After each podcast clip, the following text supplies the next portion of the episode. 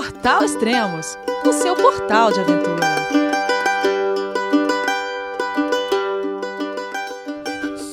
Bom dia, boa tarde, boa noite, bem-vindo a Extremos, o seu podcast aventura. Esse é o 15º podcast com o Thiago e a Flávia da cicloviagem de volta ao mundo True for Trips.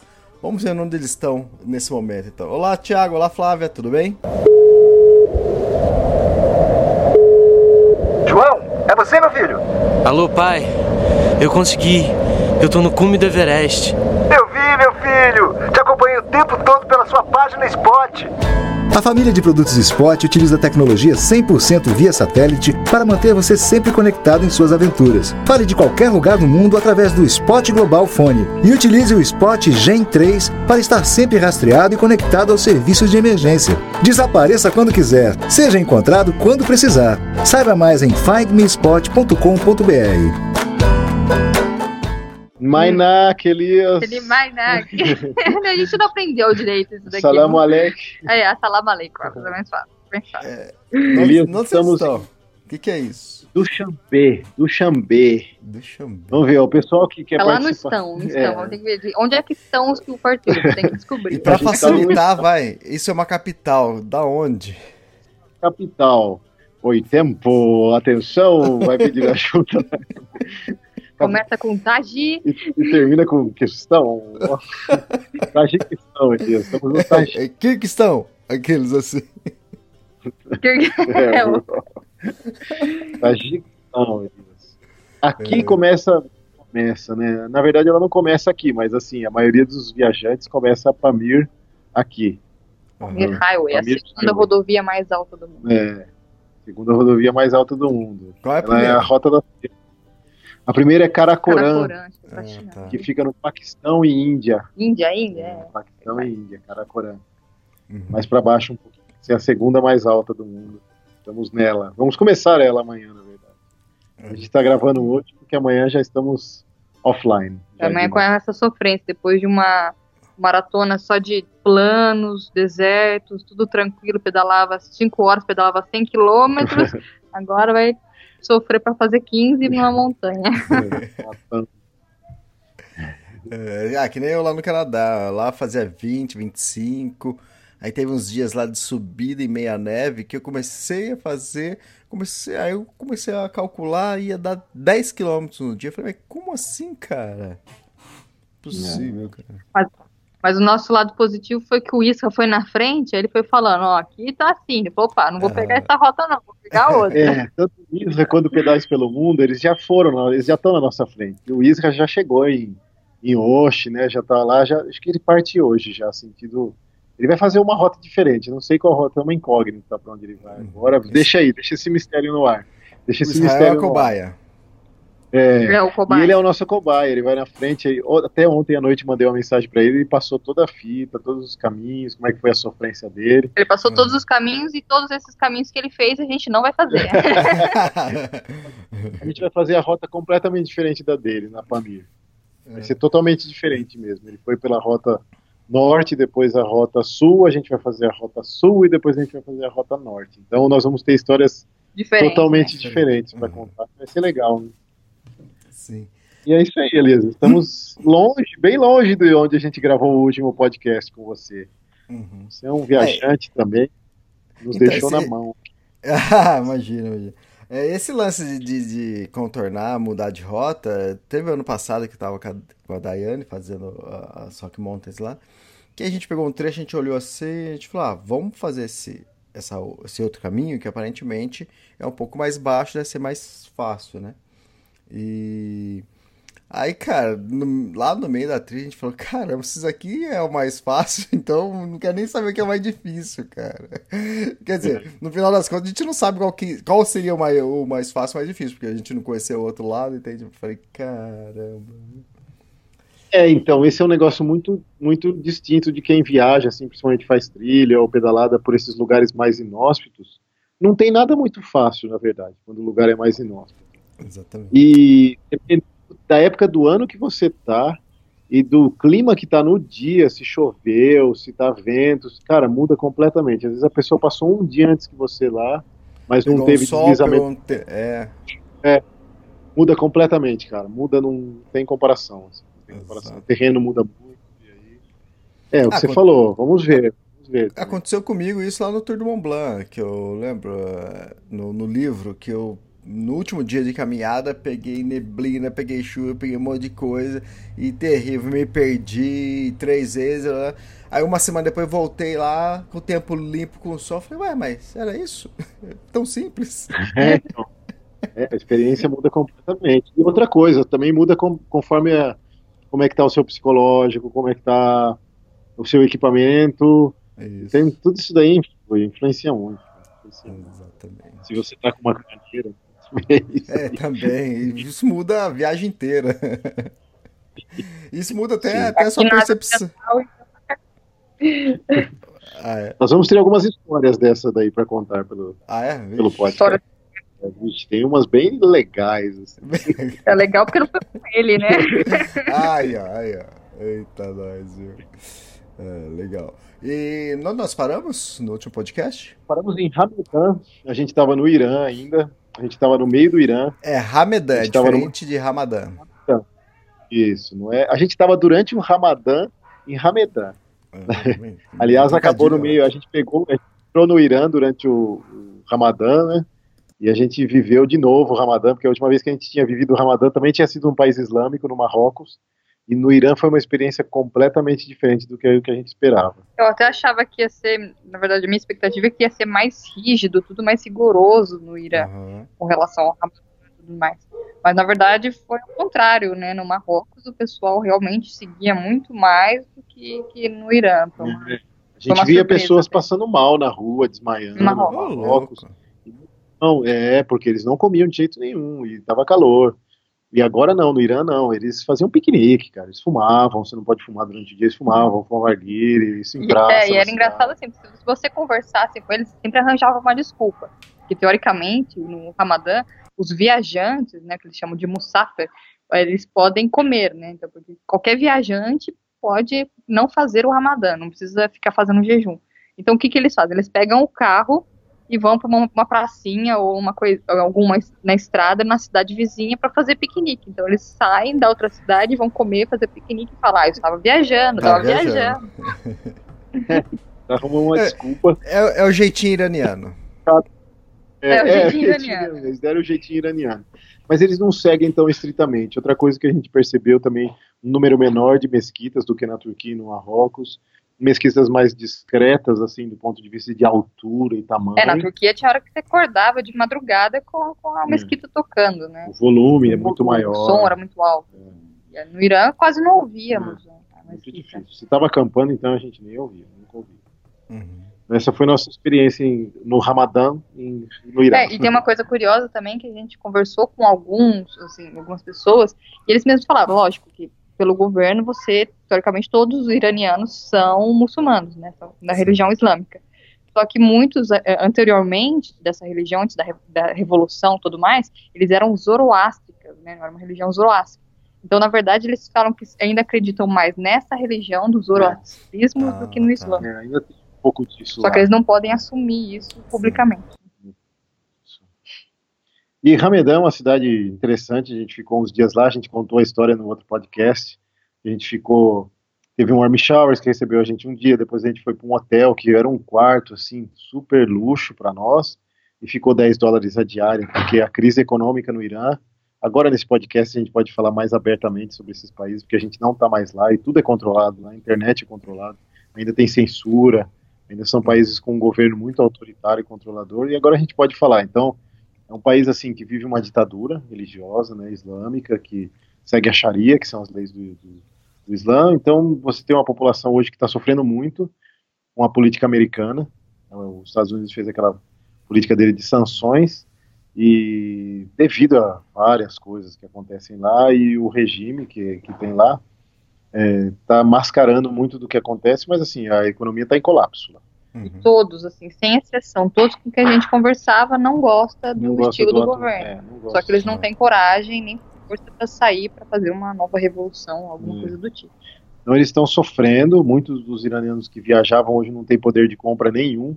Então, por exemplo, se Se você olhar na internet, checar no Google quanto vale a cotação do dinheiro iraniano, é totalmente diferente do que você encontra lá. Com um real eu compro 35 mil reais iranianos. Com um dólar eu compro 180 mil é, reais iranianos. Se você olhar na internet, essa cotação é muito menor. Que é uma cotação mascarada pelo governo. Mas lá dentro, a gente trocava o dinheiro assim, entendeu? E eles sabiam, e eles falavam que a gente não consegue comprar mais nada. É, tem muito supermercado lá que tinha prateleiras de produtos importados quase todas vazias, porque eles não compram mais, eles não fazem mais estoque disso. Fica muito caro. Então a população sofre com isso. É, é, é ruim para eles chegar um estrangeiro lá e fazer a festa e eles quererem também um pouco mais de conforto, ficar num hotel legal, e eles não conseguem pagar. Eles, eles uhum. putz, o dinheiro dos caras não vale nada, né? É, isso também prejudicou um pouco a nossa experiência até no, no Irã, porque acabou mudando um pouco a cabeça de algumas pessoas com relação a tudo pensando no dinheiro, né? Porque eles estão passando necessidade. Então, às vezes, aquela hospitalidade toda que muita gente falava do Irã acabava sendo uma, um pouco misturada a hospitalidade com, a, com o interesse financeiro. Né? É. Então, eles começaram a olhar mais o turista como um saco de dinheiro, entendeu? Tá. É diferente. A gente conversou com outras é, pessoas que viajaram para o Irã. Ah, não precisa ser muito tempo atrás, não. Antes das sanções, um ano e pouco atrás, dois anos atrás, e eles tiveram uma experiência diferente da nossa justamente por causa disso. O problema econômico mexeu muito com a cabeça do iraniano, principalmente o iraniano mais jovem, né? Que é o cara que está entrando no mercado de trabalho agora e não tem emprego, e não tem poder de compra, e não tem mais nada, né? O passaporte deles não vale nada em lugar nenhum. Tipo, o cara para entrar na, na Europa é uma entrevista toda que ele faz, é super difícil para eles conseguirem visto para a Europa. Então eles estão sofrendo com isso. E aí quando eles veem um estrangeiro, fica mexe eles continuam sendo hospitaleiros, é, continuam sendo até lógico que tem boas pessoas, muito mais boas pessoas no mundo, mas abalou um pouco. Vem mais aquelas perguntas de quanto vale isso, quanto vale é. aquilo, é. quanto você ganha, sabe? Isso aí putz, acaba dando uma atrapalhada na viagem. Você vê que a pessoa está te olhando com um viés do dinheiro, né? E aí, putz, o assunto acaba girando nisso daí, não um assunto cultural, um assunto de outras coisas que a gente acha mais interessante. Bom, essa foi a nossa experiência iraniana, mas a gente vai falar mais sobre o assunto um pouquinho no final desse, quando a gente terminar o Irã. Outra coisa que a gente fez em Ramedan foi dar entrada para o visto do Turcomenistão. Hum. Brasileiros ou qualquer outro povo no mundo, tirando o pessoal da Geórgia, precisa de visto para entrar no Turcomenistão. E para brasileiros você tem duas opções: você pega o visto de turismo, que custa uma fortuna e você vai ter que pagar por dia também, uma taxa altíssima. E ter um guia junto com você 24 é, horas. 24 por horas por dia. Você pega um, visto de trânsito, que é o que a gente pegou, que também é caro, não é barato. 65 dólares para ser mais exato, por cinco dias. por cinco Nossa. dias, fora uma taxa que você paga na hora quando você vai entrar no país. E isso é por pessoa. E, e 14 dólares com a bicicleta. Com né? a bicicleta. Então, e aí poxa, você, você tem cinco dias para atravessar 500 quilômetros, que é o trecho mais curto que se consegue de Irã até o Uzbequistão. E não, é uma, não foi uma rota fácil, nós vamos falar mais para frente, aconteceram coisas muito bizarras que a gente só imaginava que acontecesse em filme, e aconteceu lá.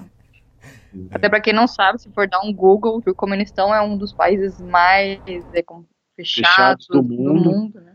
É considerado, acho que perde só para a Coreia do Norte e para um outro país está na África como um regime totalmente autoritário e fechado, com políticas de censura e, tipo, se você falar do governo, você some e acabou, entendeu? É, aí você pergunta, mas por que você quis passar, né? Não, é que a gente também queria ter essa experiência e também por ser uma, o caminho mais fácil que a gente queria ter passado pelo, pelo Irã, senão a gente teria que voltar para o Azerbaijão para pegar um barco, fazer todo o caminho que o Issa fez, é. né? a gente decidiu fazer o caminho por terra sem pegar barco. E aí não tem jeito, tem que cruzar o Turcomenistão. Você não consegue. Ou você vai pelo, pelo Afeganistão, acho lá embaixo, e aí também não é um caminho muito, muito amigo do, do turista, é meio perigoso. E aí foi isso, a gente conseguiu, deu entrada no visto lá, o visto demora para sair, duas semanas mais ou menos. Eles mandam um número de referência para você, na verdade, e com esse número de referência você pega o visto ou lá, ou em outro consulado, ou na fronteira. Então a gente decidiu dar entrada lá e continuar seguindo viagem e pegar o visto no consulado, que é em Mashhad, que é uma viagem, uma cidade bem mais para frente no Irã, já perto da divisa com o Turcomenistão. É, e para ser mais específica, na verdade, essa, essa, entrada que você dá, você já paga 10 dólares. Mesmo se, se você não for, ah, tipo, não aceitar o seu já perdeu 10 dólares é. aí. Bom, e aí, é. caso for aceito, paga mais 55. Então, É, total aqui é é- 65. Aqui pra gente tirar o visto americano, a gente paga uns 500 reais, né? Se, se também se não der certo, É. você vai ter que tentar de novo. Isso aí, é isso aí. E aí, bom, perdemos entrada, é toda uma burocracia, esses vistos são chatos, tem que pôr seu itinerário, tem que pôr os lugares que você vai passar, e não precisa especificar que está indo de bicicleta, isso aí só piora as coisas, só fala que está indo, se alguém perguntar, beleza, se não perguntar, não fala nada. E aí, bom, resolvemos todas essas coisas em Ramedan, e aí continuamos seguindo o sentido Isfahan, se alguém estiver seguindo no Google Maps, Aí são cidades muito interessantes que tem na região central do Irã, tem Isfahan, tem Yazd, tem Shiraz. É, a gente estendeu o nosso visto do Irã também em Ramedan. O brasileiro tem direito a 30 dias de visto no Irã, também não é barato. Se não me engano, a gente pagou 50 dólares por pessoa e mais 30, ou 50 euros por pessoa e mais 30 euros por pessoa para fazer por uma agência de turismo. Existe a opção de você não fazer por agência, que é o e-visa, mas a partir do começo desse ano começaram a ter muitas negativas para quem faz sem agência de turismo. Então, se alguém quiser ir por, para o Irã, eu indico não fazer o e-visa, querer fazer por você mesmo, não. Paga 30 dólares, 30 euros. na 30 verdade. euros, faz por uma agência, tipo Caravanistão é um site que tem muita informação sobre isso, e aí com certeza você vai ter o seu visto e não vai precisar pagar de novo, gastar, Sim. que nem você falou, o visto que você gastar. Não faça, a gente fez, E o visto sai 60 euros por pessoa no É. Irã. Então a gente gastou 90 euros por pessoa para tirar o visto do Irã. Valeu a pena, valeu pela experiência, pela imersão cultural, até pelo choque cultural que a gente vai falar no final. Você aprende muita coisa, mas é uma viagem muito intensa. Elias. A gente teve muitas coisas no Irã, assim, positivas e negativas também. E vale a pena pela experiência. Assim, é um país legal, gostamos de, de pedalar por lá. Aham. Bom, resolvemos extensão do visto, então depois de 30 dias o Irã é um país enorme, então você tem que não dá para você fazer de bicicleta em 30 dias o Irã. Ou você faz de trem um trecho, ou você vai pedalando o máximo que der, o que, que a gente fez, e depois a gente pegou um ônibus. A gente renovou por mais 30 dias. A renovação não é cara assim. A renovação saiu em média, acho que 10 dólares os dois, mais ou menos. Quase 10 dólares as duas pessoas. Renovamos em Ramedan, você vai na polícia de uma capital de província e renova lá na polícia de, de imigrantes, é, essas coisas. Não é difícil. Eles são super. O, o, o iraniano ele é tanto hospitaleiro a pessoa quanto em qualquer setor público. Então, a pessoa às vezes tem um receio de ir para o Irã, que os caras. Não, os caras são hospitaleiros e educados em todos os setores, incluindo fronteiras, então a gente não pode reclamar disso. Assim. E aconteceu uma coisa bizarra também na nossa saída do Irã, que a gente vai comentar, mas em nenhum momento eles foram mal educados ou, ou agressivos ou qualquer coisa assim. A gente nunca se sentiu ameaçado no Irã. É, de lá, a gente foi então sentido Isfahan, é uma cidade histórica, milenar, tipo, todas as cidades do Irã têm mais de 2 mil, 3 mil anos, né? Então, sempre vai ter muita coisa para fazer. E aí, cada vez que você vai indo para o centro do Irã, vai ficando mais deserto. E lógico, a gente estava se aproximando do verão, então começou a ficar mais calor. E as estradas no Irã, assim, não tem, a maioria delas não tem nenhum charme. Tirando a província do Kurdistão, a maioria das outras estradas são não tem um charme, é um estradão, Elias. Ela não tem, é lógico, no Irã, nesses países, você não tem tanta estrada lateral quanto você tem na Europa. Tem toda uma malha, vai ter asfalto em tudo, ou mesmo as estradas de terra vão ser razoáveis. Não, no Irã tem muita estrada de terra que você vai indo por ela, de repente ela, ela Acaba, termina, né? acaba e você não tem mais por onde ir, você tem que voltar por ela mesmo, sabe? Então a gente acabou pegando alguns trechos de estradão para chegar nesses lugares mais interessantes que a gente queria ir. Lógico que passa por umas cidadezinhas, e aí a gente tem as experiências com pessoas, que é o mais legal da viagem. A gente foi por estrada comum, aí a gente passou por uma cidade mini, que chama Joukar. A gente tenta sempre acampar ou em pracinha ou em mesquita. A gente avistou uma pracinha, chegamos lá, paramos para perguntar se podia acampar, e aí a gente conheceu tanto um cara que era o chefe do posto médico da ambulância lá na entrada da cidade, quanto o cara que cuidava da pracinha. A gente deixou a bike na, no posto médico e dormimos numa mesquitinha. Eles arrumaram pra gente dormir numa mesquita que ficava dentro da praça. E uma coisa interessante, assim, que entrou essa parte do dinheiro que a gente percebeu, o rapaz que cuidava do parque era um rapaz bem simples. E aí ele queria um dinheiro do, Bra do Brasil, né? Ele queria um dinheiro do Brasil para coleção. A gente não tem quase ali, que acabou, né? Mas eu achei no fundo do alforje uma nota de dois reais, É, daquelas antigas. Nem sei se tem mais aí, está circulando essa nota Tem. de dois reais. tem, E aí tem. dei pra ele. Aí ele falou assim: você não tem euro? Eu, não, cara, o dinheiro do Brasil não é euro. Dólar, dólar, você não tem dólar? Não, cara, o dinheiro do Brasil não é dólar, é real, né? Aí você viu que ele deu meio uma desanimada. É, na verdade ele não queria o dinheiro do Brasil pra coleção, ele queria um dólar ou um euro. Ou um pra- euro para mostrar para os outros que ele tinha um, um dólar ou um euro, porque agora entrou esse negócio do. Porque acho que eles escutam muito isso de todo mundo, que o dólar e o euro valem muito, e aí para eles eles querem ter o, o dólar ou o euro, né? Uhum. Uma das coisas que a gente sentiu, passamos uma noite super tranquila na mesquita. As mesquitas são muito confortáveis, né? Porque tem tapetão no chão, o lugar é super seguro. Quem entrar lá vai entrar para rezar, não tem zoeira na frente de uma mesquita, não tem som alto na frente de uma mesquita. Eles respeitam, né? Então foi tranquilo. Passamos uma noite e fomos seguindo o sentido que era o que a gente ia. Depois a gente passou por, um- por uma estrada e um carro parou, desceu um rapaz. Uma coisa que acontece muito no Irã, que foi cansando um pouco a gente.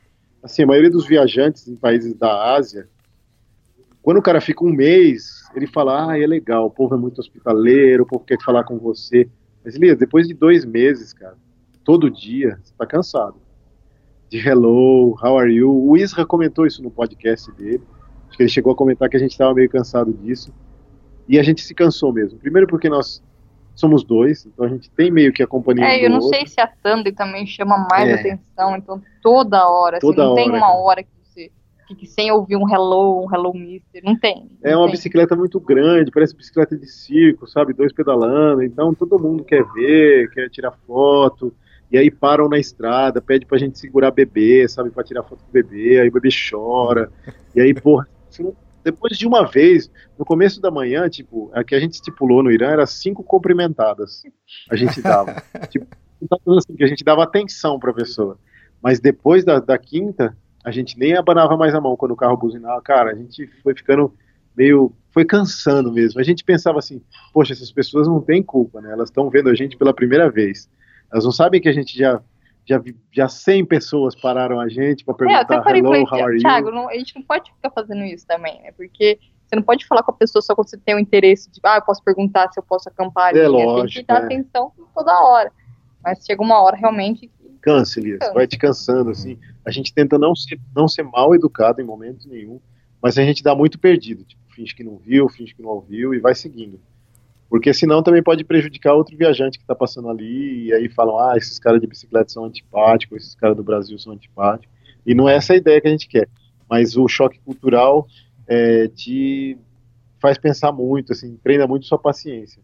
Porque não é que os caras estão errados, estão sendo mal educados. É a cultura deles que, para eles, isso não é ser invasivo. Para eles, isso não é ser curioso, entendeu? Muitas vezes.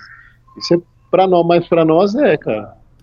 O cara perguntar se você é casado, se você tem filho, o que, que você faz. Eu falei, acho que vou É. fazer uma camiseta. Eu sou do Brasil, nós somos casados, não temos filhos. Pronto. E aí pergunta por que, que não tem filho, e aí às vezes o cara quer mexer na bicicleta, quer pôr a mão, quer puxar.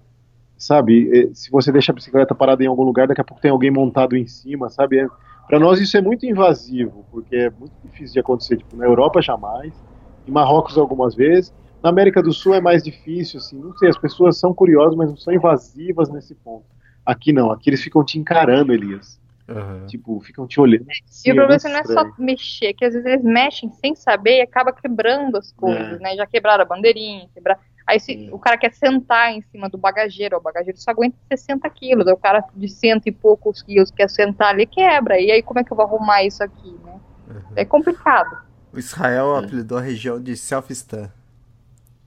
É, então, é bem isso, cara, é bem isso. Depois de um tempo cansa e cansou a gente, cansou. A gente tá um pouco cansado da Ásia, mas a gente vai continuar porque a gente quer pela experiência e a gente sabe que ensina muito. Mas aí vai vir Índia pela frente. É bom que vai treinando a gente pra Índia, que todo mundo fala, calma, vai pior. A Índia é bem. Então, mas estamos seguindo, né? E aí parou esse carro na estrada para complementar, e a gente já, puta, mais um carro que parou.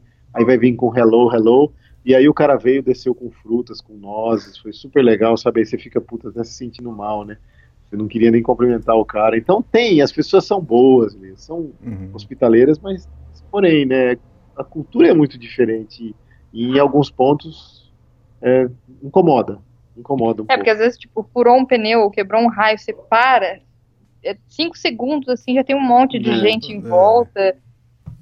Porque também não, você não consegue manter uma comunicação, porque não falam a mesma língua, não falam inglês, então você tenta na mímica, mas aí a pessoa começa a pôr a mão, aí às vezes o Thiago tá, tá arrumando um negócio, ele tá terminando de arrumar e o cara põe a mão e estraga tudo. Então, É. ele não entende que não é pra pôr a mão.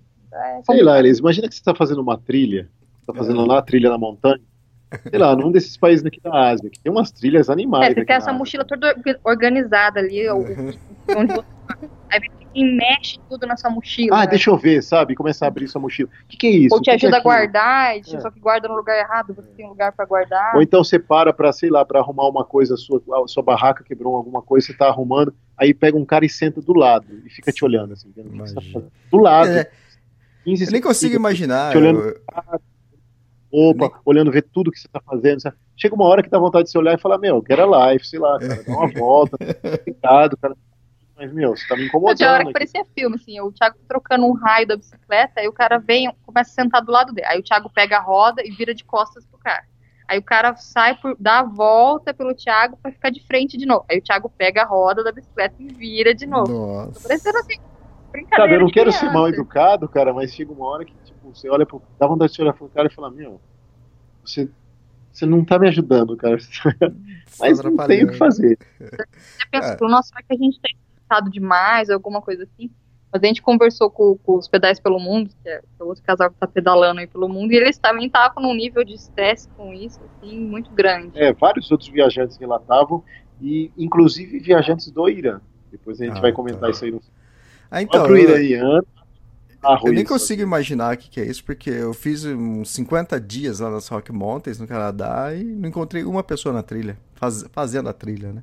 Eu encontrava, Ah, é, descia, ia pra chegar à próxima cidadezinha, aí eu encontrava alguém fazendo aquela trilha de um dia, né? O day hike. E agora na trilha, fazendo a trilha mesmo, ninguém. Agora eu fico imaginando se acontecesse isso que você tá falando. Provavelmente o Cavalari vai ter uma experiência completamente diferente na Ásia, porque ele vai estar na Mongólia, que é um Aham. lugar muito mais menos povoado, muito mais Sim. regiões inóspitas. Provavelmente ele vai pedalar dias sem encontrar com alguém.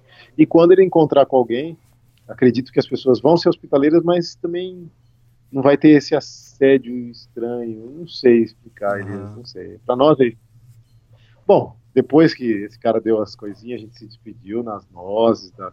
agradecemos, a gente ficou pensando até, putz, será que a gente tá exagerando, né? Aí a gente parou pro almoço, começou a ficar cada vez mais quente aqui, então a gente faz pausas mais longas pro almoço. O dia tá mais longo, a gente aproveita para descansar.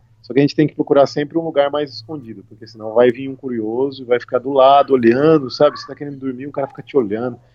Muito estranho. É.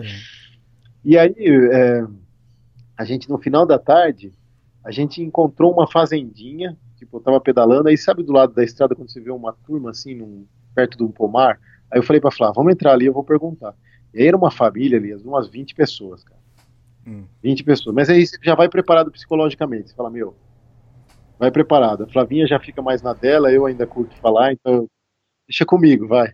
Aí eu respondo as 10 mil perguntas, são sempre as mesmas, de onde vai, se a gente é casado, se a gente tem filho, porque não tem filho, o que, que a gente fazia no Brasil antes e tal. E aí a gente foi muito bem recebido por, essas, por essa família gigantesca. Eles deixaram a gente, eles nem falaram, não, não precisa acampar no pomar, a gente tem uma casinha, chama Carcadã. É um vilarejo micro, nem sei se vão conseguir encontrar no, no Google aí. E a Flavinha deu uma limpada geral na casinha, uma que tava lá no pomar meio abandonada. E aí a gente nem pôs a barraca dentro, a gente só pôs a mosquiteira, que isso foi uma coisa ótima que a gente comprou e tá levando na viagem, porque aí te economiza um tempão, você não precisa montar barraca, e a mosquiteira é mais ventilada que qualquer barraca, né, porque é só a mosquiteira mesmo, e evita os pernilongos, você tá num lugar tranquilo, você monta a mosquiteira sem perigo, né. E aí a gente ficou lá, uma coisa engraçada é que eles não estão acostumados com rede, né, isso é uma coisa muito sul-americana, né. É, É a muito rede, baiana. Ixi, eu acho Eu tô eu acho que é um eu devia ter lido melhor sobre isso, mas eu não sei. Eu acho que é um negócio indígena até a rede. É. Mas é uma cultura que o europeu já está mais acostumado, mas o pessoal da Ásia não. Ainda não. Não sei todos os lugares da Ásia, mas essa parte não. Então a mulher quis deitar na rede, as crianças deitaram na rede. Então passaram uma tarde lá, à noite eles foram embora, convidaram a gente para ir para casa deles, para não ficar lá. Mas aí a gente preferiu ficar sozinho ali, tranquilo, sabe? Falaram, não, vamos ficar na, na rede, eles vão ficar na rede, vamos ficar na casinha, e a gente passa uma noite só nós dois aqui tranquilo, e foi uma noite super tranquila. Depois daí a gente continuou sentido Isfahan, passou por, por uma outra cidadezinha que chama, chama sentido Dorud, parou nessa cidadezinha. E no caminho para essa cidade a gente sempre via uma, uma montanha muito grande nevada no fundo. Que apesar de estar o verão já no Irã, ainda tinha muita montanha nevada. Eles têm montanhas de mais de 5 mil metros perto do Teherã, né, por exemplo. E aí a gente ficava com aquela montanha e falava, ah, vamos arrumar um lugar para acampar com a vista para essa montanha. Mas, putz, começou a ficar cada vez mais desértico, você não acha uma árvore, você não acha um, um lugar assim legal para você acampar, né? E aí no longe a gente viu uma plantação. Aí eu falei, ah, vou até lá perguntar.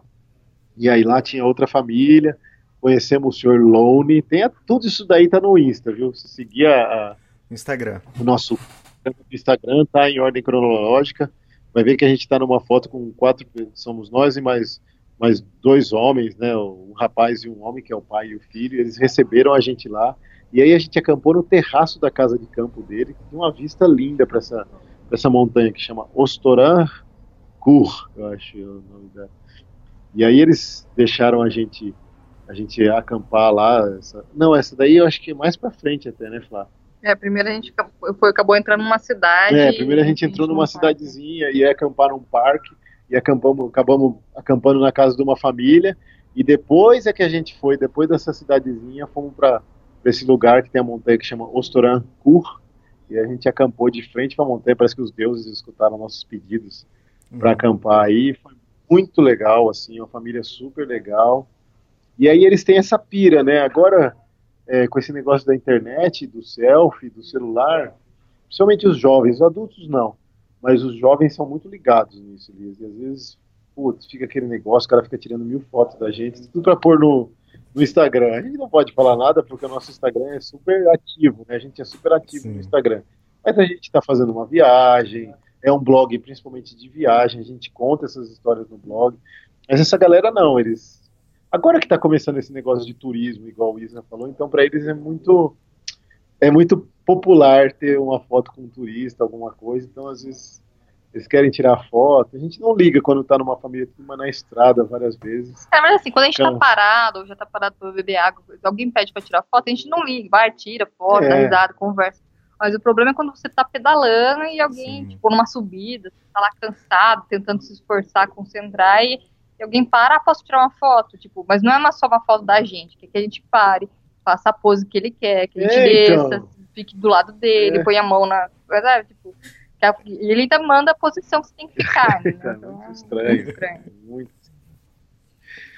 Mas beleza. Aí, como a gente já estava meio cansado desse, dessas acampadas selvagens, e a Flavinha estava mais cansada também, queria descansar um pouco. A gente parou numa cidade chamada Ligudars e fomos procurar um muquifinho. Eu não vou falar espelonquinha, porque senão o Israel vai querer os direitos autorais. Eu, eu vou falar muquifinho. A gente parou num hotelzinho. Bem... No último podcast ele comentou sobre isso. eu sei, eu escutei. e aí a gente parou no muquifinho. E aí a gente falou assim: ah, vamos ficar aqui. O preço era razoável, como a maioria dos preços, muito bom no Irã agora os preços estão ótimos né, no quarto. E aí aconteceu um outro tipo de assédio, que é o assédio que a gente não gosta, que é, já é o assédio de ver o financeiro, o financeiro da, coisa. da, coisa. A gente parou no hotel, e aí a Flávia fica do lado de fora da bike, eu entro para resolver as coisas no hotel. E aí uma mulher, né, Flá, acho que viu ela na rua, atravessou a rua para ir até a bike. É, ela falou que ela, na verdade, ela era professora de inglês, e ela atravessou e começou a falar, tipo, ela falava inglês bem e tal. E aí começou a falar, não, mas eu posso levar você a tal lugar, quero levar isso. Eu falei, não, não, obrigada, hoje só quero descansar. Ela né, queria fazer o jabá dela, Então ela queria, na verdade, ser tipo uma guia turística, né? Uhum. Só que ela não tipo, aceitou, não, que ninguém tem aquele tarô, né, que, que é uma, na cultura iraniana, a, a, pessoa tem que te oferecer três vezes, e você tem que dizer não três vezes, ah, para você tá. ser educado, tem que colocar aquela coisa. Então, na verdade, eles não entendem a palavra não, parece. Então quando ela fala assim. Ele ah, só entende posso... o não, não, não. É, é mais é. ou menos isso. Mas ali eu falei, acho que uns cinco não, e ela continuou falando, não, mas eu espero você dormir. E a gente começou a levar as malas pro elevador para levar pro quarto. Ela entrou dentro do elevador e continuou falando. É, e queria junto saber que com quarto o dono do hotel. Tava. E o dono do hotel, em vez de falar não para ela, tipo, vai embora, não, ele levou a mulher para a porta do nosso quarto, né? Então, foi muito bizarro, assim, nesse ponto eles são um pouco invasivos. Aí eu cheguei pra mulher, Elias, eu já tava sem paciência, o dia inteiro pedalando, sabe? Aí eu cheguei pra ela e falei assim, olha, ela falava inglês, então eu podia falar abertamente com ela, ela ia entender tudo. Eu Vou ser bem sincero com vocês. Vocês aqui, é, o Brasil, América Central e Europa, todos os países, a maioria dos países do mundo é um pouco diferente de vocês aqui. Lá, não é não. Então eu vou te falar pela última. Não, eu não quero, a gente não está interessado. Aí ela ficou meio séria, ela viu que eu estava sério, ela ficou meio assim, né? O dono do hotel também ficou meio assim, e aí ela foi embora e nunca. Mas Elias, não tem mais o que fazer. Chega uma hora que às vezes você tem que ser até um pouco rude, porque eles não entendem, cara. Hum, a gente tenta, mas. É, e é uma abordagem, às vezes você tá tomando café da manhã, o cara vem, não, eu quero te mostrar um lugar, eu posso te levar lá. Falei, não, obrigada. Eles não entendem. Não, eles continuam falando, não, mas é muito bonito, eu posso te mostrar essa foto. Fala, não. Aí a pessoa continua. Porque o que, que acontece? A economia em colapso, quebrada, né, os caras começaram a ficar desesperados por Desesperados, dólar né? e euro. E aí ele vê um turista, e é- é- eles sabem que a gente tem dólar, cara. E para eles, eles sabem que as coisas não custam caro para nós. Então eles falam assim: meu, o que, que é 20 dólares para esse cara? Por que, que ele não pode me dar 20 dólares para eu ser guia dele um dia e mostrar muita coisa legal?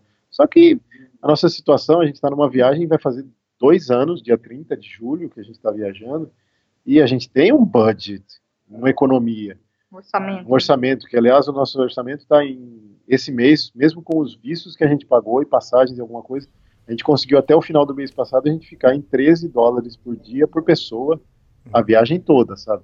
Então, 20 dólares para nós numa pancada num dia faz muita diferença, sabe? A gente não é um viajante europeu que está de férias, ou até um viajante brasileiro que está numa férias de um, de um mês ou dois meses e que depois vai voltar para casa, vai ter, vai ter o que fazer para pagar o cartão. Pra... Não, a gente tem o dinheiro que a gente tem, é o dinheiro que a gente tem e acabou. Então eles não entendem isso, sabe? Então, É, daí infelizmente. fica meio que emburrado.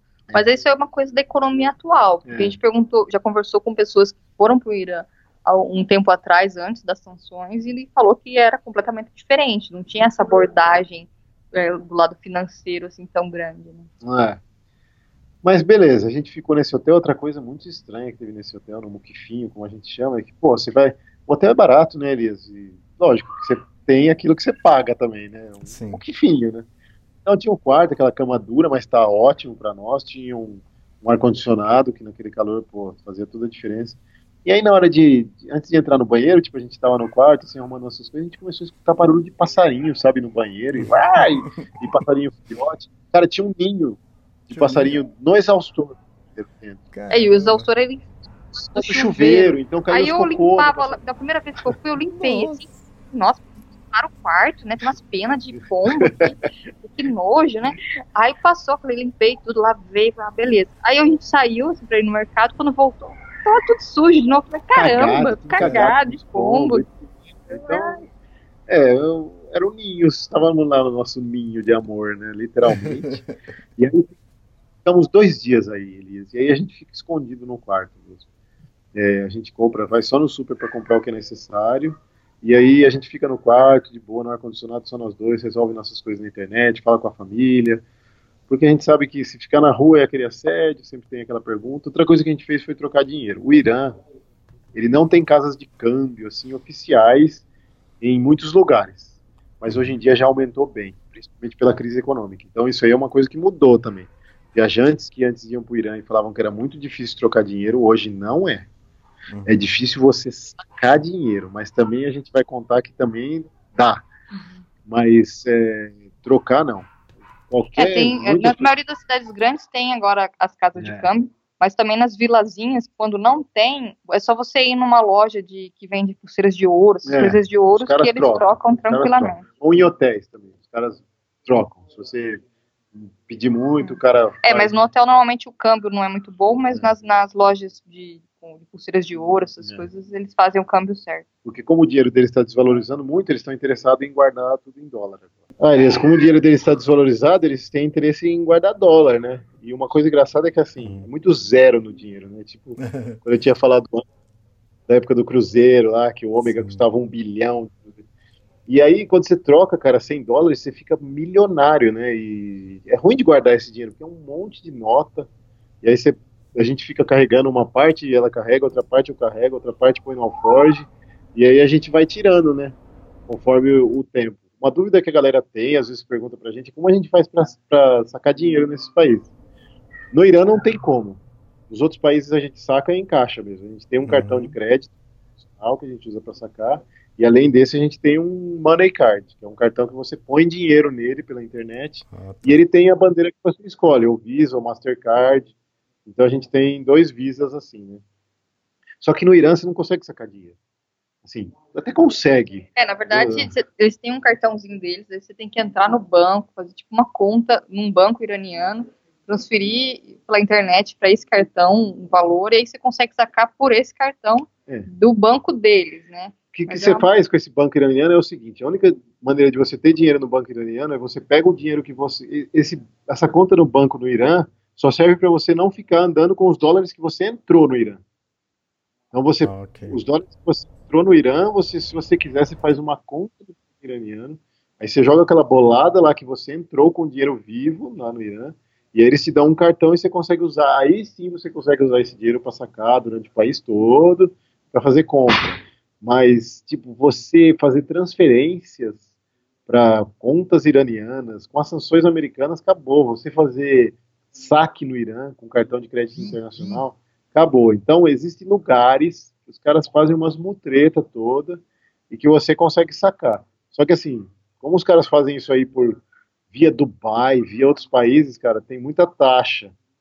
Então você acaba pagando uma bolada. Tipo, por exemplo, você sacar, o cara te dá 200 dólares na sua mão, usando o seu cartão de crédito para fazer isso, ele vai morder 50 dólares seu. Ele não, mas toda a transação vai, vai te morder 50 dólares. Uhum. 25% de taxa você vai estar pagando. Muita grana. Então a gente entrou com uma grana no Irã e a gente ia trocando essa grana e ia economizando, ia fazendo conta e no final deu certo. A gente até saiu com um pouquinho do dinheiro que a gente entrou. E aí, E até foi bom, porque na hora que você entra no Turcomenistão, no caso que a gente- na fronteira com o Irã, você tem que pagar na fronteira a taxa de- da bicicleta e tudo mais em dólares, né? Então você tem que ter um dólar sobrando. e não adianta ser qualquer dólar. Todos os países da Ásia Central, se quem estiver viajando para cá, Tem que ser notas novas. tragam não pode notas nada novas de dólares. Não aceitam nota dobrada, rasgada e nem dólar antigo. Os caras não aceitam. Eles querem dólar de Caramba. acho que nos 2008 ou 2008 para frente. Os caras são chato para nota de dólar. Então a gente trocou esses dólares na Armênia e a gente trocou num lugar que deu notas novas para a gente e esses dólares que a gente veio veio trazendo até o Irã. Depois dessa cidade aí do Ninho dos Pombos, a gente continuou seguindo o sentido Isfahan. E aí a gente falou, bom, a gente já ficou num muquifinho aqui, já ficou num espelunquinha, direitos autorais do Israel. E aí a gente vamos seguir no sentido Isfahan agora e não vamos mais para pagar hotel, vamos indo, né? E aí depois a gente foi ficando em, em- em- foi acampando selvagem, teve um dia que a Flavinha achou até uma berinjela no acostamento, louco. a gente usou essa para cozinhar, e tava Nossa, e bonita a foi muito engraçado, assim, porque eu tava pensando, nossa, o que, que eu vou fazer no almoço, né? Tá cal- meio que calor, mas eu só tenho um macarrão, eu não comprei mais nada, e não, ach- não passava em mercadinho, tava difícil de achar um mercadinho nesse. E não tinha me programado. E aí, de repente, eu olhei assim pro chão e falei, Tiago, peraí um pouquinho. Quando eu olhei, era uma berinjela, e era tipo, não era uma berinjela amassada, feia, né? era uma berinjela assim, linda, linda, linda enorme. Falei, não, vou parar na próxima sombra que eu vou fazer o macarrão com berinjela e do dia. E aí tem- acho que até tem uma fotinha dela com a berinjela no Insta. E depois a E gente não é- achou, E não era um pé de berinjela, não. Achou a berinjela sozinho. achou a berinjela. Não, a berinjela. é. Deve ter caído de um caminhão. E aí depois a gente parou numa próxima sombra que a gente achou que tinha umas arvorezinhas e a gente cozinhou lá para descansamos um pouquinho para a hora do almoço e seguiam, né?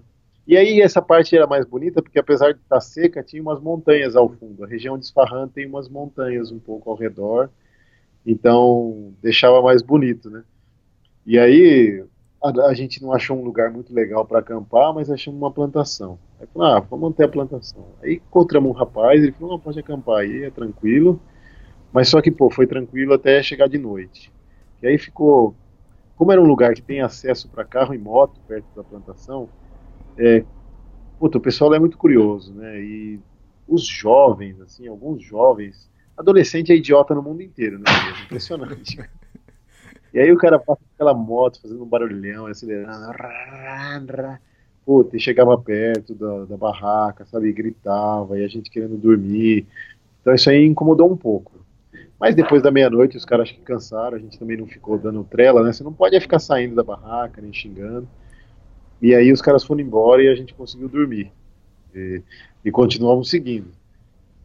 E chegamos em Isfahan, finalmente. A gente Cara, pegou um- antes desse dia, na verdade, a gente tava meio na dúvida se a gente enrolava pra ir pra Isfahan Ah, ou se a gente já ia direto. Porque a gente tava, na verdade, na, na expectativa da espera do resultado do visto do Ah, do visto Turcomenistão. do Turcomenistão. Se a gente conseguisse, a gente ia direto Isfahan, porque a gente já seguia pra Machad pra ir embora logo, a gente, já tinha- na verdade, já tinha dado, assim, meio a paciência pro, pro Irã. É, Senão a gente ter que esperar, né? Se a gente não fosse ter o visto, a gente iria começar a descer pro Irã para tentar pegar um voo, um voo para Dubai, alguma coisa desse tipo. É, porque se a gente não consegue o visto para o Turcomenistão, é, você está preso no Irã. Porque você não tem mais para onde ir. Tipo, você vai para o Afeganistão, não vale a pena. É, o Turcomenistão é a saída. Para voltar, ou você volta e entra pela Turquia, mas aí como é que eu vou para a Ásia Central? Eu tenho que subir para o Azerbaijão, fazer o que o Isra fez, ou eu desço. A gente, a gente o plano B era descer, que ia ser um plano B muito ruim, porque o verão estava chegando e a gente ia torrar. A gente já está torrando na Ásia Central, mas lá é pior. Lá é temperaturas de 50 a 60 graus, que é a região ali embaixo do, dos Emirados, Oman. A gente tinha essa saída. Você desce até o sul do Irã, lá você pega um voo que te deixa em Oman ou em Dubai, e por ali você vai pedalando, e depois você pega outro voo que te deixa na Índia. Só que a gente ia torrar ali naquela região, é bem desértica. É, e nesses países eu teria que continuar usando o hijab É. e todas aquelas roupas. Flavinha já estava super cansada da, da questão de se cobrir muito, sabe? Ela tinha que usar aquele hijab, tava um puta calor, manga comprida. Então, no calorzão, incomodava. Inclusive, as mulheres lá que a gente conversava, elas falavam que elas se incomodavam com isso. Eh, tinham mulheres que se manifestavam em Teherã, principalmente na capital. Você via mulher sem hijab. Então, elas, a, a população lá está um pouco de saco cheio do regime e de todas essas coisas, mas ao mesmo tempo eles têm medo, porque é um regime muito autoritário que controla toda a polícia e o exército. Então o cara não quer ficar apanhando? É eles estão entre a cruz e a caldeirinha, e essa Sim. Minha balançada deles está meio. Não sei se é proposital isso que os Estados Unidos fez, porque a única maneira de derrubar o regime lá é jogando o povo contra o governo. Uma crise econômica faz isso muito bem, né, em qualquer país.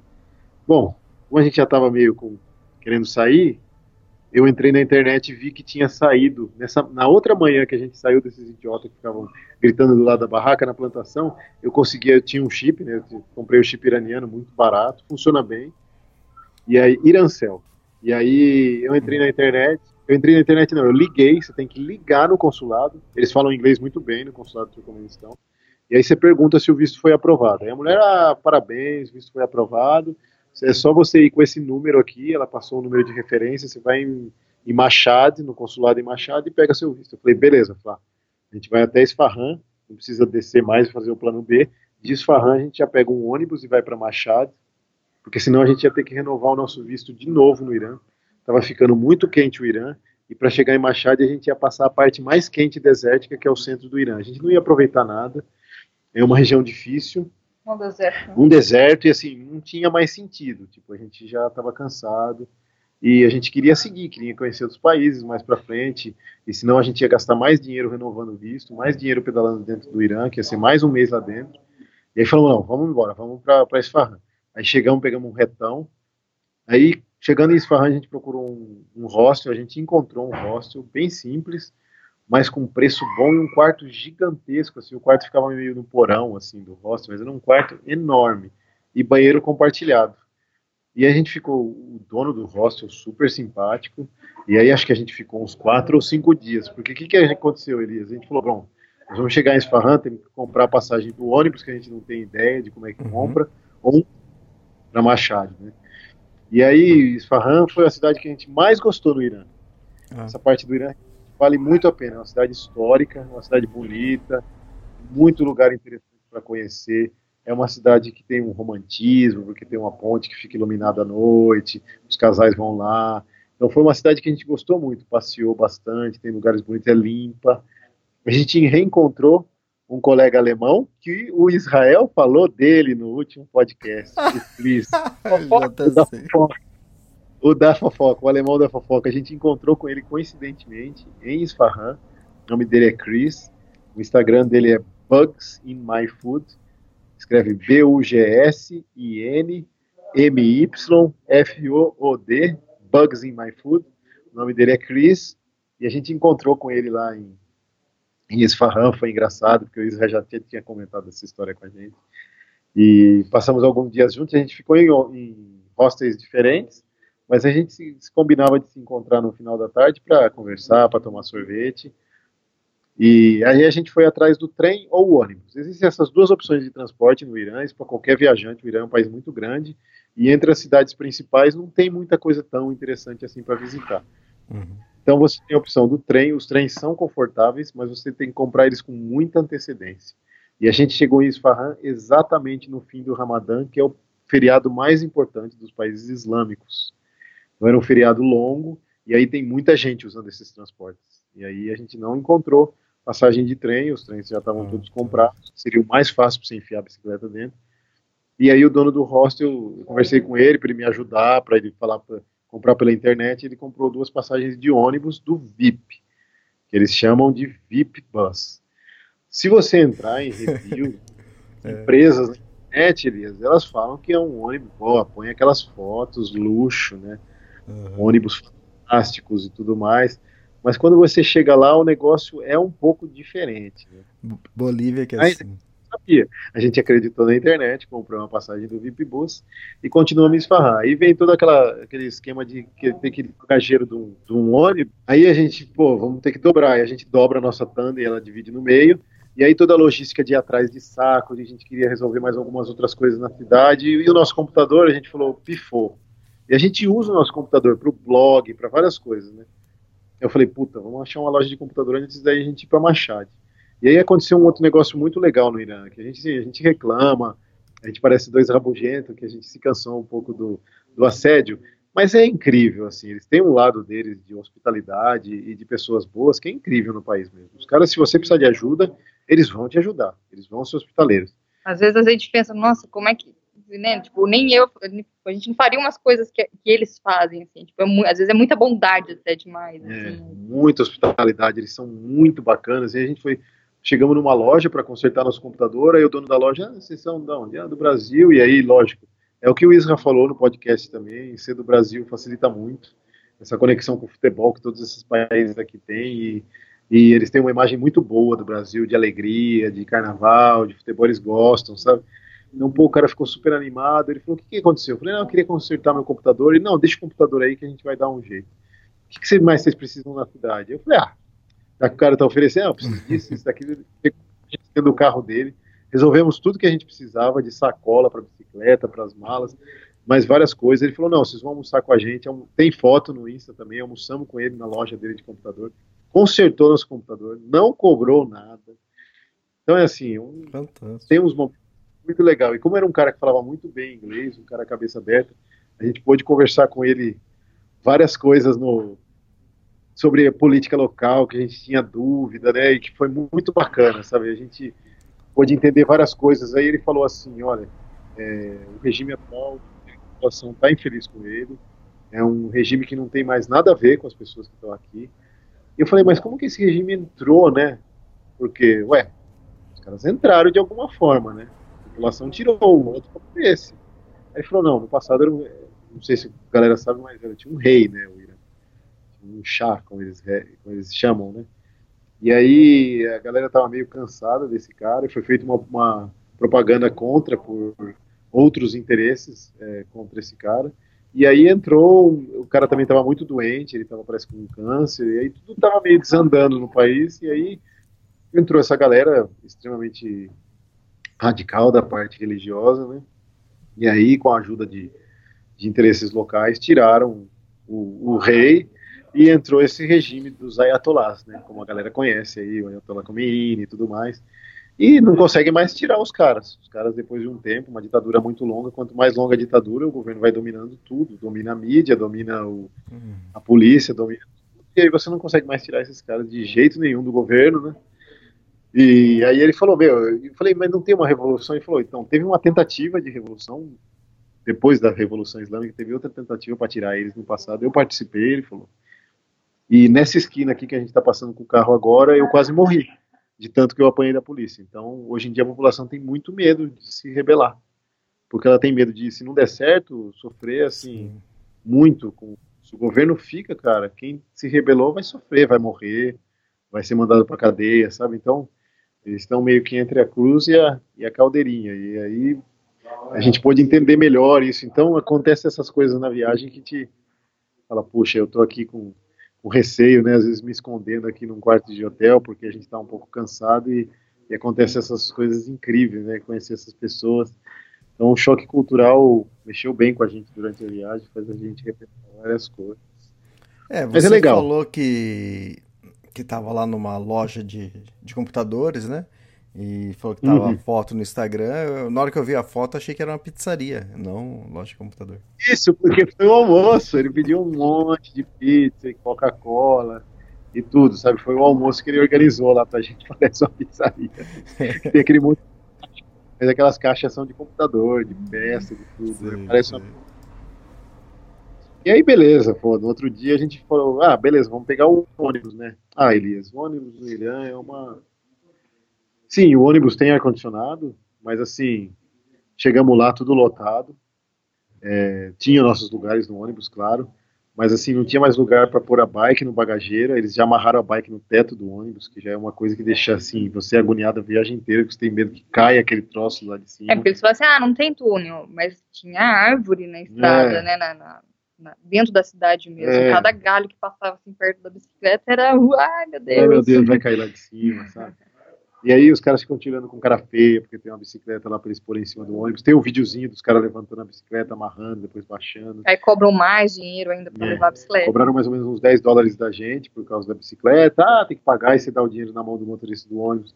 Aí o motorista do ônibus põe a música da cabeça dele dentro do ônibus. Isso à noite, Elias. Isso é uma viagem noturna. aí, é, aí ele fuma dentro do ônibus, vem aquele cheirão do cigarro. É um negócio muito bizarro. Né? Mas tá bom, vai, temos história para contar. 16 horas. Então você dorme mal, você chega quebrado, preocupado com a bicicleta. Aí chegamos lá, graças a Deus a bicicleta sobreviveu. Chegamos em Machado. Se alguém olhar, puta, é, foi uma viagem de 1.200 e poucos quilômetros. A gente atravessou toda a região central, desértica à noite, e chegou do outro lado do Irã, já quase na divisa com o Turcomenistão, né? E aí aconteceu uma outra coisa muito legal da nossa viagem. A gente desceu, a bicicleta sobreviveu, montamos ela lá na rodoviária e fomos pedalando para um Warm Showers. Esse casal de Warm Showers, eles já seguiam a gente pelo Instagram desde antes da gente entrar no Irã. Oh, e eles estavam viajando, eles seguiam a gente também. É um casal que eles têm, tiveram um filho e acho que com dois meses eles pegaram o filho, enfiaram num trailer e viajaram pelo Irã por oito meses com essa criancinha. Viajaram o país inteiro, cara. Eles têm muita experiência sobre o país, tinham muita informação, falavam inglês muito bem. É, eles tentaram no Instagram, é Our Life Cycle 3, né? O Instagram deles é Our Life Cycle e o número 3. É O-U-R-L-I-F-E C-Y-C-L-E e o número 3. Our Life uhum. E aí tem muitas fotos, eles são eles de foto no Instagram tem a referência ao. E aí eles explicaram também para a gente sobre a economia local, explicaram sobre as coisas do Irã. E aí eles falaram que às vezes durante a viagem deles eles se incomodaram um pouco com essas coisas que a gente se incomodou. Esse negócio do galera ficar olhando, encarando. A mulher dele estava amamentando ainda. Então tinha alguns lugares que eles paravam e a mulher dele começava a amamentar e aí eles conversavam em inglês entre eles. É, porque, porque na verdade assim, ela, ela começavam a conversar em inglês porque ela tinha, queria tirar o hijab. Então, uma forma que ela tirava o hijab era fingindo que ela era estrangeira, para é. ninguém ficar enchendo o saco ah, dela. Tá, entendi. Tirar o hijab, as pessoas achavam que ela era turista. E ela, assim, ela era bem branquinha, com olho claro, então ela realmente parecia um, não parecia é, uma iraniana. Parecia uma iraniana, eles falavam muito bem Então, inglês. eles paravam e ficavam encarando ela, mesmo quando ela estava amamentando, né? Então tinha hora que ele falava pro cara assim, meu, o que, que você tá olhando, sabe? Tipo, porque eles mesmos se sentiam incomodados. É, infelizmente, o governo lá não investiu no, na educação suficiente para essa população. Então, é, existe uma mistura de, de, de, um choque cultural com um problema educacional, com uma coisa religiosa muito muito um regime que fechou muito o país para tudo que é de fora. Então, quando eles veem uma coisa diferente, eles são muito curiosos a respeito, porque eles não têm acesso àquilo, sabe? Então, é, é uma experiência muito intensa, assim, o Irã, né? E aí, com essa família, aconteceu uma das coisas mais intensas do Irã, que além de ser uma experiência incrível, a gente conheceu os parentes deles, saímos para pedalar com eles, também aconteceu uma experiência desagradável, que assim, eles, eles são muito ativistas em relação à bicicleta no Irã, uhum. e aí, infelizmente, meio de frente com essa galera na rua, que é a galera que para o carro em ciclofaixa, ou moto, e aí isso daí é meio que gera uns atritos, né? É, mas nesse caso também não foi né, só culpa dele. No caso, assim, a gente estava pedalando e tinha, para variar, um carro parado em cima de uma ciclofaixa, assim como acontece no Brasil, né? E aí ele foi, entrou dentro, era uma frente de uma academia, ele entrou dentro da academia para perguntar quem que era o dono do carro, tal, tirou foto do carro. E aí o que aconteceu? Eu entrei na onda, né? Tava lá, ah, tá tirando coisa. Aí eu filmei o carro em cima da faixa. Só que eu tava filmando o carro em cima da faixa para falar, olha, acontece tanto no Brasil como em outros países, uhum. né? Porque na verdade a gente já viu em vários outros países os carros parados em cima da ciclofaixa. E eu tava mostrando o filme, só que do outro lado da rua tinha um cara meio esquisito, que eu acho que até tava meio drogado, não sei se tava vendendo droga de anfetamina, que tem muito isso lá no Irã, e tava na frente da academia. Então ele veio, cruzou a rua e começou a falar: Você me filmou, você me filmou, me dá seu celular. E eu falei, não vou lhe dar seu celular, não vou lhe dar o meu celular, né? Não sabia nem o que ele queria com o meu celular. E aí que ele ficou falando para todo mundo que eu tinha filmado ele, mas na verdade tinha filmado o carro em cima da ciclofaixa. E nessa hora ele tentava agarrar o celular da Fly, puxar, e eu tentando manter ali a paciência, uhum. porque assim, eu não queria uma grana, né, Elias? Que, faltando tipo três dias para eu deixar o país, que a gente tinha a data certa. Para você entrar no Turcomenistão, você tem que entrar na data que você pôs no seu visto e tem que sair antes da data que você pôs no seu visto. Então eu não queria ter um problema lá no Irã e ter que chamar a polícia. É, e na verdade, assim, a gente demorou para entender que ele estava falando isso, né? Porque ele não falava inglês. Tudo iraniano. Então ele só falava, tipo, give my, my tipo, dá, meu, dá o seu celular. Mas ele falou, por que, que é meu celular? Vai roubar meu celular, né? Uhum. E aí veio o, né, o rapaz que a gente estava na casa é. dele e foi me defender, né? Foi pra falar, hum, você não vai pegar o celular dela. E aí os dois começaram a brigar, né? Eles começaram a discutir, aí saíram na porrada, no meio da calçada que e rolando. Frente da, do bebê. Na frente do bebê deles, e o bebê começou a chorar, e aí veio a polícia, uma loucura. E aí o amigo uhum. dele ficava falando do vídeo, eu falei, não, peraí então, ótimo, eu mostrei o vídeo, era só o carro, mas eu apago então, né, apago o vídeo, eu apaguei o vídeo, hum. pra... aí o cara foi embora, mas tipo, não tinha nada demais, era só o carro, né. Só que o outro, acho que realmente ele devia estar vendendo a droga e apareceu, deve ter aparecido no vídeo. É, o cara estava muito preocupado com isso. Ele também estava meio alterado, você vê que assim, tipo, era, ou bebido ou usado alguma coisa diferente. Né? É, então essa foi uma outra experiência das intensas no Irã. Então, é, na cidade de Machado aconteceu muita coisa. A gente quase deixando o país e um monte de coisa. Aí, bom, conseguimos o visto do Turcomenistão, fomos no consulado. Apesar de você receber o número de referência, você tem que ir até o consulado, aí pegamos o visto do Turcomenistão no nosso passaporte. É, visitamos um lugar muito legal lá em Machado, que assim, é uma cidade religiosa e de peregrinação no Irã. É a cidade mais importante do Irã, do ponto de vista de religião e peregrinação islâmica. Essa cidade que chama-se Machado. E aí a gente foi na mesquita mais famosa que tem lá, que é Shrine alguma coisa, tem no Insta. Vou ver se eu pego o nome aqui, Iman, sei o que lá, Iman Reza Shrine.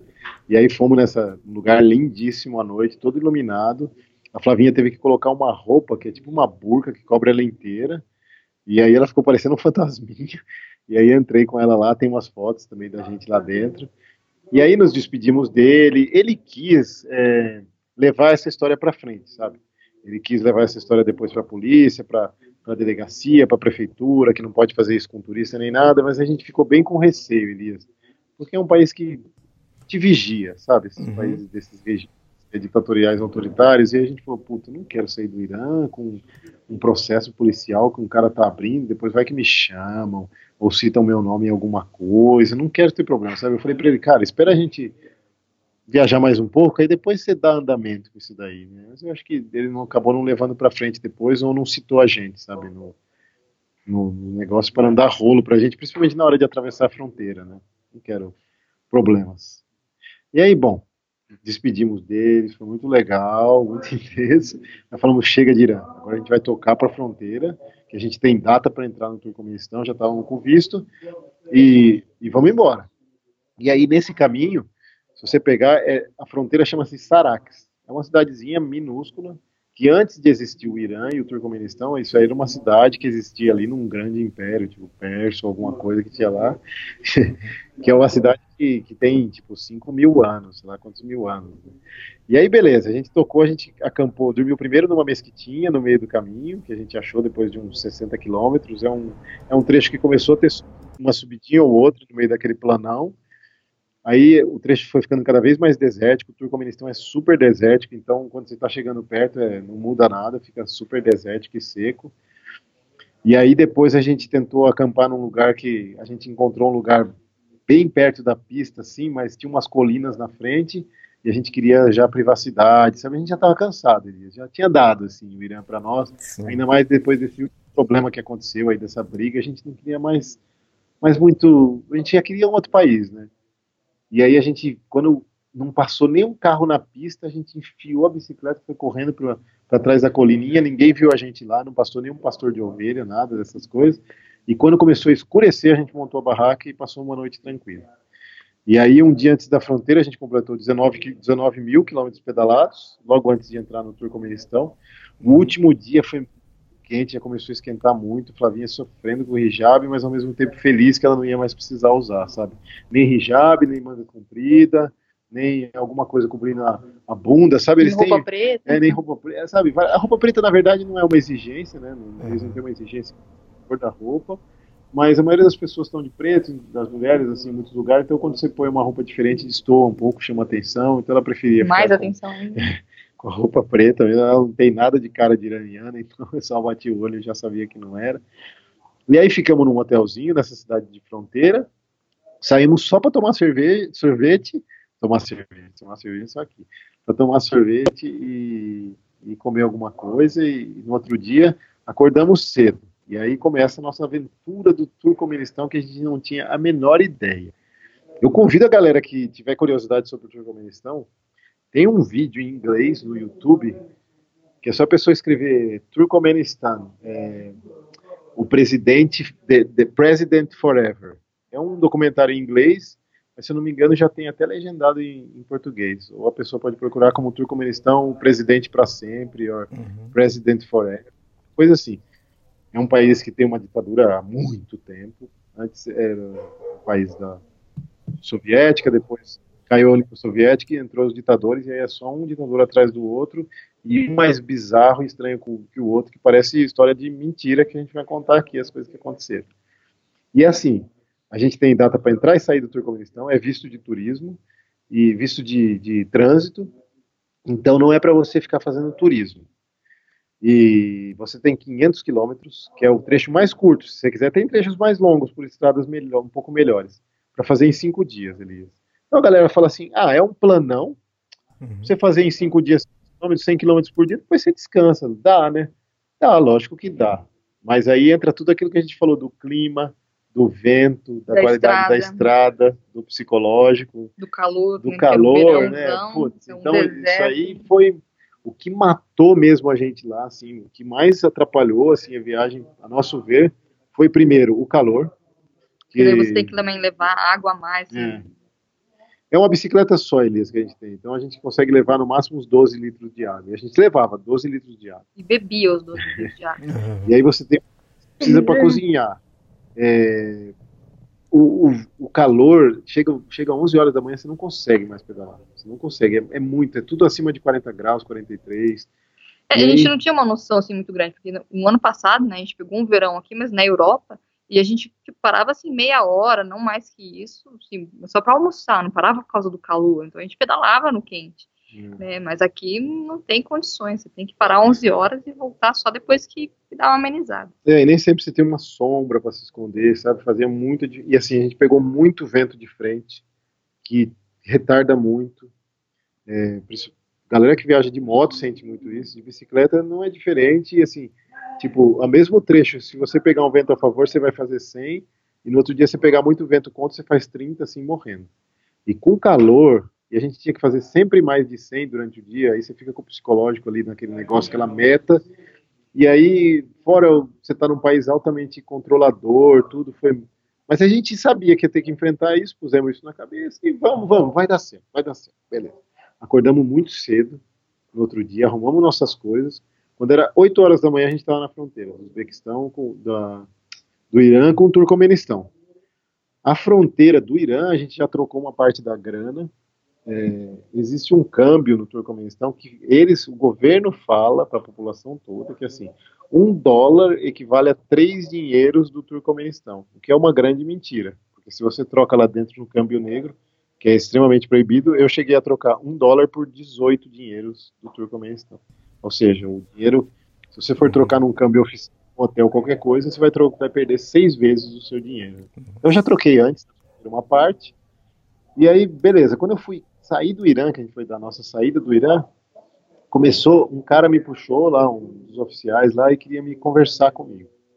Aí, Elias, começou uma bateria de perguntas, assim, das mais bizarras do mundo, isso na parte do Irã. Ele queria saber todas as cidades que a gente passou, quantos dias ficou em cada cidade, uhum. olhou o celular, olhou no celular, sabe? Queria saber o nome de cada um que estava na foto, tipo, na onde você conhecia essas pessoas, se você louco. tinha pessoas, é. se tinha um e-mail dessas pessoas, olhava os contatos no telefone para ver se tinha algum contato iraniano. Qualquer contato que tinha, ele anotava o número, provavelmente ele vai ligar para essa pessoa para perguntar. Então foi assim, uma entrevista bem chata, né? É, e não é uma coisa assim, tipo, falei pra Flá, Flá, fica aí com as, com as malas, e ela ficou com as malas, fica esperando, porque lá, assim, tipo, se alguém tiver que interrogar ela, tem que ser uma mulher, sabe? Tem todos esses negócios do islamismo, né? E aí, pô, o cara ficou me entrevistando como era homem, veio um cara entrevistando. E assim, não é um cara que fala assim, eu poderia olhar as fotos do seu computador? Você me permitiria? Não, não tem isso. Tipo, dá é. seu celular que eu vou olhar. Uhum. Ó, quero seu celular suas fotos. Assim, ele é um oficial do governo iraniano. Eu não vou discutir com um oficial do governo iraniano, né? Eu tô do lado do Irã ainda, não vou querer dar uma de machão lá e falar, não, isso é propriedade privada, mesmo porque isso não existe para eles, né? É o governo acima de tudo, e, e, lá a lei é o que manda, e é o governo que manda, e acabou. Eu sou um turista lá, eu tenho que ficar quieto, né? Aí beleza, mas em nenhum momento ele foi mal educado ou grosseiro. Isso é, isso é aquela coisa que a gente não pode reclamar. E aí o cara pegou o celular e fuçou todas as fotos. Eu já tinha também. É, da Flá, sabe? Ele olhou nossa agenda, todos os contatos que tinha número do Irã. Pô, a gente tem os números do, do Warm Shower, de algum contato que a gente precisou ligar. Nossa, ele pegou tudo. Eu não sei se depois eles vão ligar para essas pessoas, se eles vão descobrir quem é e vão ficar, sabe, criando problema para essas pessoas. Tomara que não. Mas assim, aconteceu comigo, aconteceu com outros cicloviajantes, mas normalmente não acontece todo dia, mas pode acontecer. Então eles olham tudo, tudo. Olharam nossa forja e passam não sei aonde, sabe? Encheu o saco mesmo. E assim, teve uma hora que eu virei para ele, Elias, eu falei assim, cara, eu sou do Brasil, eu sou um turista, eu sou espião. É, é, e na hora, o, o, problema maior foi quando ele pegou o visto do o, o, passaporte do Thiago e viu que o Thiago já tinha um visto para os Estados Unidos, né? E aí ele doido, só que daí ele fala, mas por que, você tem um visto se você não entrou? Porque a gente não tinha marca, né? não tinha o carimbo é, de entrada. não deu entrada ainda. A gente só tirou o visto antes para é. facilitar, né? E aí ele ficou naquela, tipo, mas por que, você tem um visto? Por que você tem um visto? Você não foi, então você é, vai, que, que, que hora foi, quando você vai, por que, você não foi? Tem umas perguntas bizarras, assim, sem sentido, tipo, de coisa paranoica, de governo paranoico, né? Que quer controlar tudo, assim, ele queria saber se eu tinha ficado na casa daquelas pessoas que eu estava na foto, eu falava sempre que não, né? Ele sempre falou assim, ah, eles pararam na rua e ofereceram um almoço. Ah, é, sabe, mas, porra, qual o problema, né? Então, aí você vê que a população lá está muito controlada, se eles controlam isso aí, tenho certeza que eles têm acesso a, a tudo de, de, troca de informações pela internet, e-mail e tudo. Todo mundo usa VPN lá, que é um jeito de você burlar o sistema de de dados e conseguir entrar em sites que o governo não permite, e o governo sabe, sabe? Então é muito bizarro, assim. Mas beleza, passou todo esse estresse, demoramos um tempo, sabendo que a gente já tinha, mais de 100 km para fazer. Esquentando. Demorou mais de uma hora para sair. Para sair, do, sair, sair do Irã, aí quando foi da entrada no Turcomenistão, aí é muito estranho, porque assim, é um país que não é tão visitado. Então, assim, é, a, o, fronteira do Turcomenistão é um ambiente hospitalar, Elias. É tudo limpo. Branco. Branco. Mármore. Tocado, assim. Tudo, ambiente altamente controlado. Conversando, ninguém falando. a população super quieta, porque é uma população que tem medo de falar alguma coisa que alguém não queira, né? Eu nunca dei tanto meu passaporte quanto na entrada do comunistão. A gente mostrou para todos os, todas as pessoas que estavam no, pediram nosso passaporte. Engraçado assim, às vezes tem no mesmo corredor tem cinco policiais assim. Você vai passar por esses cinco e você vai mostrar para esses é assim, uma coisa e tipo a diferença de, é metros assim de um do outro. Aí a gente, ele, depois lá para frente, ele quisia saber o nosso itinerário, eu falei o itinerário, queria saber todos os lugares que a gente ia ficar, em todas as cidades, quais hotéis. E aí ele deu, concordou com os cinco dias, né? E aí falou que estava de bicicleta, tá, tá, tá, mas eles não fazem tanta pergunta assim, não. Aí passamos as malas pelo raio-x. Aí ele tira a temperatura corporal, depois você escaneia o, né, o, a, a digital e a íris do olho, né? É. Então, se eles fazem tudo isso daí, se pegam o digital, o íris e, e a temperatura, e a temperatura num exame médico lá que o cara faz. E aí aconteceu uma outra coisa muito bizarra, que desses regimes totalmente totalitários, assim como acontece no Irã, que você vê a imagem do Ayatollah em tudo quanto é lugar, e tem por lei obrigado a colocar principalmente prédios públicos, no Turcomenistão não é diferente. E aí se a gente foi fazer o exame médico, e aí tinha a foto do, do presidente vestido de médico ao fundo, beleza. Aí eu fui entregar no setor de registros, o passaporte, alguma coisa, aí tinha foto, ah, tá, do foto dele com a roupinha do registro. Com a roupa do registro. Aí você vai falar com o policial, aí o, a foto dele vestido de policial. de policial no fundo. Cara, fala, meu, parece filme do Borá isso aqui, é ridículo, né? Tipo, é, parece piada, né? E é verdade, cara, é assim, né, lá é crime, você não pode falar mal, né? Tudo é controlado. A internet lá é super difícil. Mas como a gente só ia ficar cinco dias lá, tinha que fazer 100 km por dia, a gente falou, ah, meu, vamos, vamos, né? Aí finalmente a gente, depois de duas horas e meia, conseguiu dar entrada no Turcomenistão. Isso já era quase 11 horas da manhã, um calor já arregaçando. E aí eu falei, não, vamos tocar. Aí a gente tocou, chegou na primeira cidadezinha que tinha, já paramos para poder almoçar e comprar alguma coisa no supermercado. Aí parou um carro, já veio o cara. Um policial paisana, né? Com a plaquinha verde no carro. Aí já vem assim, ah, vocês são turistas, mas vocês estão indo para Mari, né? Para Bairamali ou para Mari, que é o centro, que é o caminho que todos fazem para ir para o Uzbequistão. E era a primeira cidade que a gente, a gente escreveu que a gente ia. Né? É. Primeiro é Haushan, né? Mas depois ia ser Mari. E aí ele. A gente falou, é, a gente vai pegar, ah, vocês vão pegar a rota do deserto, que é, rota, é, o, é, o, caminho mais curto que tem, né? Que é mais curto, mas mesmo assim é cento e poucos quilômetros. A gente falou, é, não, mas vocês têm que ir por ali. A gente falou, não, a gente sabe. A gente só tá tomando uma coca, comendo um negocinho. Ah, tá bom, hum, tá bom, tá tudo certo, tá tudo certo. Foi embora. Aí passou uma meia hora ou 40 minutos, a gente estava terminando já de almoçar e tomar nossa coca, parou o carro dele de novo. Ele, tá tudo bem? Vocês não vão pegar a rota do deserto, não vão para lá? Tá. Aí você, puta, os caras já estão vigiando, né? A gente fala, não, a gente já vai, já vai. Aí beleza. Terminamos, montamos na bike, fomos embora, naquele calorzão. Aí quando chegou meio-dia e meio, ou uma hora, a gente estava bem no meio dessa, bem num pedaço dessa roda do deserto, e a gente estava derretendo, desidratado. As garrafas de água esquentando, que parece que viram um chá, sabe? Eu falei, Flá, não tem um lugar, e vento contra, e uma estrada ruim, sabe, esburacada, que você tem que ir mais devagar. Aí eu falei, puta, Flá, vamos tentar. Aí a gente achou uma moita, assim, ridícula, mas a gente ficou uma hora quase lá atrás, uma hora e meia mais ou menos, para esfriar é, um pouco. Engraçado corpo, que era uma moitinha, assim, só tinha uma sombrinha, só você ficasse deitado, é. você conseguia ficar na sombra. A gente uhum. ficava. As fotinhas no, tem um filminho, tem uma fotinha, e foi um trecho muito difícil. Foi um dos dias mais difíceis para muitos viajantes, esse primeiro trecho. E chega uma hora que a estrada fica horrível, fica meio tipo jipeiro, assim, sabe? E aí a gente só conseguiu chegar no, numa outra cidadezinha para ficar num hotelzinho é, 10 e meia da noite. Então a gente pedalou à noite é, foi, também. Gente, nesse dia a gente pedalou mais de 8 horas. É, deu 115 quilômetros. Assim, cansado com o estresse de fronteira, com o estresse do tempo, com o estresse do vento. Aí a gente já falou, puta, tem mais quatro dias pela frente, assim, sabe, para chegar no Uzbequistão. Mas vamos, né? Aí no segundo dia, a gente. Ah, e, e ficando nesse hotelzinho, é aquele preço assim, do tipo, ó, você fala assim, mas quanto custa o quarto? Né? O quarto custa, custa 10 dólares o quarto. Ah, mas em dinheiro daqui quanto que dá? Aí o cara usou a cotação oficial. Eu falei, opa, beleza, né? Porque eu tinha trocado não oficial. Então o quarto saiu tipo 3 dólares pra mim. Ah. 4 Aí pagamos o quarto, ficamos na espelunquinha. No outro dia de manhã a gente montou as coisas e, e partiu, né? E aí a estrada melhorou. Só que a gente começou a prestar mais atenção é ruim quando você tem alguma informação prévia sobre o país, e aí você já chega lá sabendo de algumas coisas. Principalmente a eu tinha visto uns documentários sobre o Turcomenistão, então a gente sabia que tinha essa piração da polícia, e é um estado ditatorial de controle policial total, né? Então eles controlam a informação, eles controlam a população, eles controlam tudo, o turista que está lá dentro. Tudo. Então a gente começou a reparar nas placas dos carros que passavam pela gente na estrada. E assim, sempre tinha um carro que passava sempre com a mesma placa. É, porque ah. eles começam, na verdade, a seguir você, só que eles não usam o uniforme, né? Tipo, fica meio que assim, tipo, na escondida, mas não é escondida, porque você consegue perceber que é o mesmo carro que tá passando, é o mesmo cara que tá passando. Né? E eles sempre ficam no telefone, porque certo eles ficam falando com alguma central, meio que falando onde você tá, ou que lugar que você tá. Então é tudo meio que programado, né?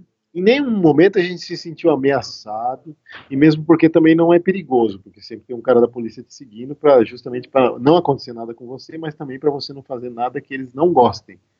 E aí a gente acredita que entende se é falar com a população ou tirar foto do que eles acham que não deve, sabe? E aí, porra, a gente, mas é uma coisa que começou a incomodar, sabe, Elis? Porque é uma viagem que a gente quer estar tá livre, sabe? Pra, uhum. é sendo seguido o momento inteiro, né? Até aí, na verdade, a gente não tinha certeza se a gente estava sendo seguido ou não, se era coincidência que o mesmo carro, com a mesma placa, Aí a gente parou, então, numa lanchonete, porque tava calor, a gente falou, ah, vamos comprar uma coisa gelada para beber, né? Não, esse dia foi do piquenique. Não? Esse dia foi o piquenique, não foi? Esse dia na estrada também aconteceu assim, a gente começou a parar na hora do almoço, Elias, aquelas paradas por causa do, do calor extremo. E aí, numa dessas paradas, parou um desses carros, ele viu que a gente estava parado e parou. E ele ficou lá parado, esperando, tipo, a gente sair. A gente não saía, né? Putz. E aí a, a gente começou a pescar que esses carros estavam estavam seguindo a gente né, na, na estradinha. E aí, bom, a gente continuou seguindo, e aí a gente ficou em Bairamali, não? Então, mas aí foi no, no para ir para Bairamali ah, a gente ah, parou é para a gente tá, a gente estava na dúvida se realmente estavam seguindo ou era coisa da, que a gente tinha lido demais, né, essas é. coisas assim. E a gente parou numa lanchonete para comprar um refrigerante, alguma coisa gelada. E aí, nisso, tipo, a gente conseguiu trocar dinheiro, é, né? eu fui lá e perguntei pro rapaz, tinha um rapaz na lanchonete, e aí não tinha ninguém, Elias, era meio cedo, assim, só tava a gente, né? Eu falei assim, puta, essa é a chance, né? Vou perguntar, né, pro cara, o cara também era, parecia ser um cara mais aberto, assim, falei, você troca dinheiro, você troca dólar? O cara, é. troca. Falei, quantos? Ele falou 18. Falei, beleza, troquei rapidão, dei, a Flavinha pediu dólar pra Flavinha, ela me deu 20 dólares, aí troquei 20 dólares com o cara. Mesmo, mas passou assim, 5 ou 10 minutos, parou um carro da polícia. Aí o cara, eu, né, a gente, perguntou nossos nomes e tal. E ele falou: não, a gente tá seguindo vocês e a gente vai seguir vocês até Bailamari. Então, é. assim, ele deixou explícito que ele é, tava, tipo. E até ele falou procurando a gente, que ele não tava, tipo, já tinha passado ali várias vezes e não tava achando a gente e viu que a gente parou ali e foi falar: olha, então vai com calma aí que eu tô te seguindo, é, né? Tipo, ele tava ele e a esposa bizarro, assim, uma coisa bizarra. E aí eles fizeram um sinal de binóculo com o olho, assim, que eles só falavam russo, assim, algumas é. palavrinhas. Falavam russo e turcomeno, algumas palavras em inglês, né? E tipo, ó, vocês estão sendo seguidos, a gente tá de olho, vocês vão até Baramali, né? Falei, é, vamos, que lugar vocês vão? Tal lugar? Ah, tá bom. Beleza, até lá vocês.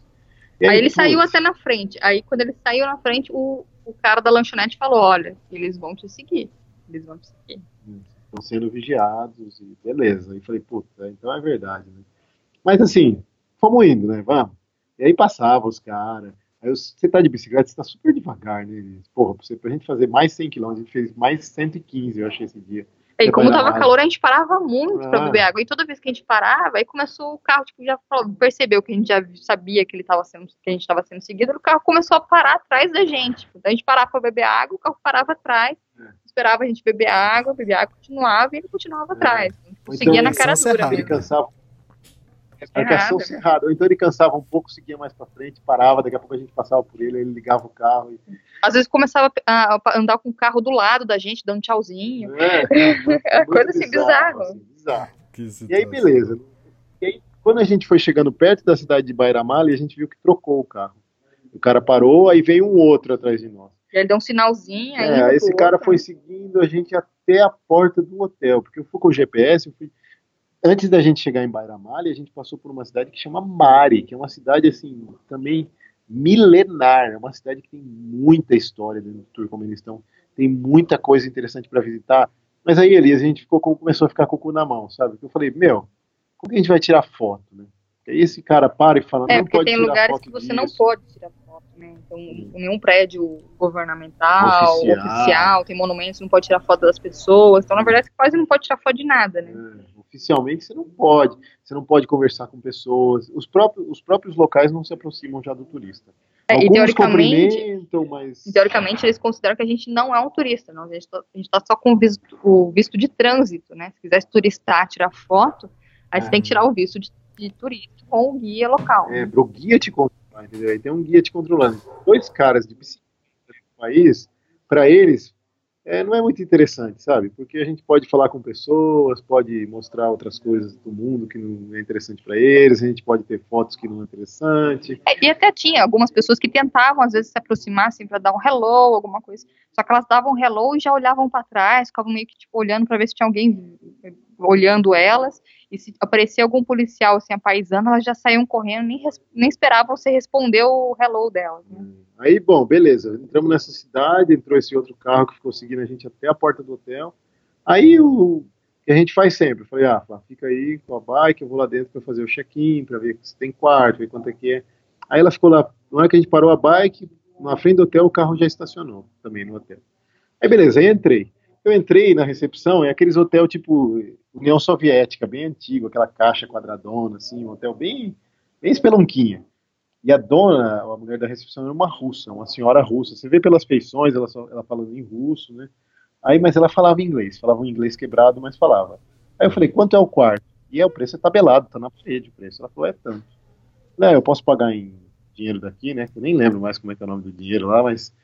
Aí ela falou, pode. Aí beleza. Manate. Manate, era em Manate. Não, eu pago, quanto que era? 80 Manate ali. Isso aí, se você fizer na cotação do governo lá, isso é uma nota. É 20 e poucos dólares. Pra você ficar numa espelunca, assim, daquelas de rodoviária, muito, muito lixo, sabe? Olha isso. Fala muquifinho, especulou muquifinho, é, é espelunca é doído. Um muquifinho, assim. Então isso aí é muito caro, cara. Assim, a gente paga esse preço num hotel numa Ásia, você paga um preço de um hotel muito bom isso daí. E num hotel lixo no Turcomenistão. Agora, se você fizer pela cotação eh, não oficial, beleza, são 5 dólares. Então é uma diferença, assim, astronômica. né? E aí eu falei pra mulher, beleza, vou te pagar em Manate. Ela falou, tá bom. Aí eu saí pra pegar os alforjes com a Flá lá fora.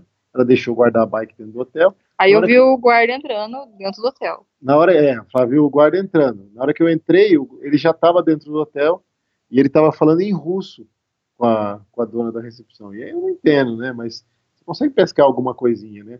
Você consegue ver que ele está perguntando alguma coisa para ela e aí ela pergunta para mim e aí eu respondo e ela É, e a gente sabia que tava falando da gente, porque, tipo, quando fala assim, da onde a gente é, ele fala Aticuda e fala Brasília. Aí a gente sabe, opa, quem que tá do Brasil aqui? Só eu e o Thiago, né? Aí quando eu entrei, quando eu entrei que eu vi que ele estava falando em russo, eu fui direto na recepção. E aí ela falou assim para mim: "Ah, então, mudou o preço do quarto". né? Eu falei: "Não, como assim? Não é 80 somone?" Ela falou assim: "Não, mas é que você tem que pagar uma taxa de turista, né?" Eu falei: "Nossa, que estranho, né? Uma taxa de turista, mas antes não tinha, agora eu nunca tem". vi isso, nenhum dos outros dias a gente não pagou É. nenhuma taxa de turismo. E o cara lá do lado. Aí ela falou assim, eu falei, quanto que é? Ela falou, ah, é 6 dólares, é 3 dólares por pessoa. Porque aí se você pegar os 5 dólares e somar com mais 6 dólares, vai dar uns 10 mais ou menos, que já é o preço de um quarto normal. Eu falei assim, tá, beleza, eu vou pagar em Manate. Ela falou assim, não, não Tem pode. dólar. Taxa de turismo só pode ser em dólar. Eu falei assim, hum, muito estranho. E o cara do lado, né? Eu falei, já pesquei, ele tá querendo a grana dele, policial corrupto. É um país que é conhecido também pela, pela corru- corrupção policial. É, Aí- não deu outra, entregou o dinheiro, o dinheiro nem ficou na mão dela, já passou pra ele, né? Aí eu falei pra ela, olha, eu não tenho 100 dólares, eu não tenho dinheiro trocado, né? Falei, vou dar um jeito dessa mulher aceitar os meus manates, né? Falei, olha, eu não tenho dinheiro trocado, só tenho nota de 100. E é verdade, só tinha nota de 100, Elias. Não, não tinha, eu tinha uns trocados, mas não queria. Falei, eu só tenho nota de 100, né? Ela, aí ela fez uma cara assim, do tipo, puta, vai me dar trabalho, sabe? Aí ela falou assim, você não tem nota pequena? Eu falei assim, não, só tenho nota de 100. Aí ela falou, ah, deixa eu ver. Aí eu mostrei a nota de 100, 100 dólares novo, né? Aí ela falou, tá, eu vou trocar pra você. Só que você espera um pouco, aí meu marido vai trocar, ou alguém aqui no hotel vai trocar, e depois eu te dou o troco, tá? Aí eu vi que o cara perguntou alguma coisa, aí ela respondeu Brasília, né? Ou seja, Tipo, sabia de onde a gente era, né? Aí depois ele perguntou mais alguma coisa, aí eu vi que ela falou o número do nosso quarto, em Ah. russo. Aí eu falei, cara, além de saber, queria saber de onde eu sou, já perguntou o número do quarto que eu vou ficar. E aí depois ele perguntou mais Que horas alguma que a coisa. gente ia sair. É, perguntou a horas que a gente ia sair pra ela. Aí ela me perguntou que hora que eu ia sair. Aí eu nem respondi mais pra ela, Elias. Eu já respondi direto pro cara. Aí ele deu, sabe quando o cara tá olhando pra baixo assim, não quer te encarar? Aí ele meio que olhou pra mim assim e deu risada, porque ele percebeu, cara, que tipo, ele tava fazendo um papel de ridículo. A gente sabia que tava sendo seguido, sabia, de- já tinha percebido tudo. Pergunta pra mim direto, entendeu? Que horas vocês vão sair amanhã? A gente já sabe que tá no Eu tava país. quase dando um tchauzinho falando, see you tomorrow. É, Hum. e aí, beleza, cara. Aí eu falei, ó, nós vamos sair cedo, umas 5 e meia, a gente tá saindo porque tá muito calor, né? Aí ele, beleza, aí ele pegou, aí ela entregou o dinheiro pra ele.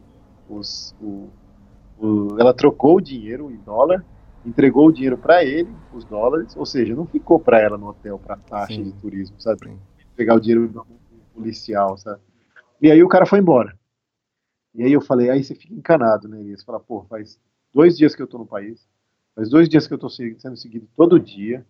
O que, que eu posso falar? O que, que eu não posso falar? Onde que eu posso tirar? A gente, Você não sabe se tem câmera até dentro do é, a quarto. gente começou a ficar encanado se era um quarto com escuta, porque esses quartos, principalmente os grandes hotéis nessa região, quando era a União Soviética, eram conhecidamente grampeados. Então a gente falou, puta, e agora, né? Vai que esse hotel ele já, ele já me pôs nesse quarto propositalmente.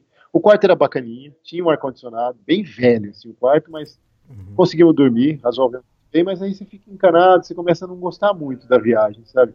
Aí eu cheguei pra ela e falei assim, antes dela, quando ela foi no quarto me devolver os passaportes, eu falei assim, tem trem daqui até a fronteira, né, com o Uzbequistão? Ela falou, tem, mas o trem só sai bem de madrugada e é ruim de levar bicicleta. Ela falou, mas...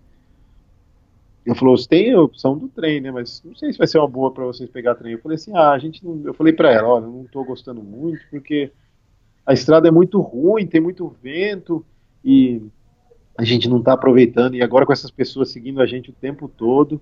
Aí na hora que eu falei isso, das pessoas seguindo a gente o tempo todo, ela baixou o olho assim, desconversou e saiu andando, sabe?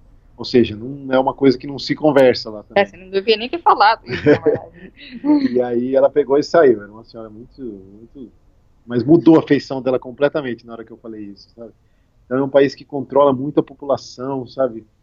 E tem umas histórias bizarríssimas, assim, principalmente em Mari que a gente passou, Elias. Você tem estátua do presidente feita de ouro, do tamanho do cara. Caramba. E aí você vê a população. É, o Não, país se, é for, assim, se cara. você for procurar no Google algumas histórias sobre o Turcomenistão, tem coisa assim bizarra.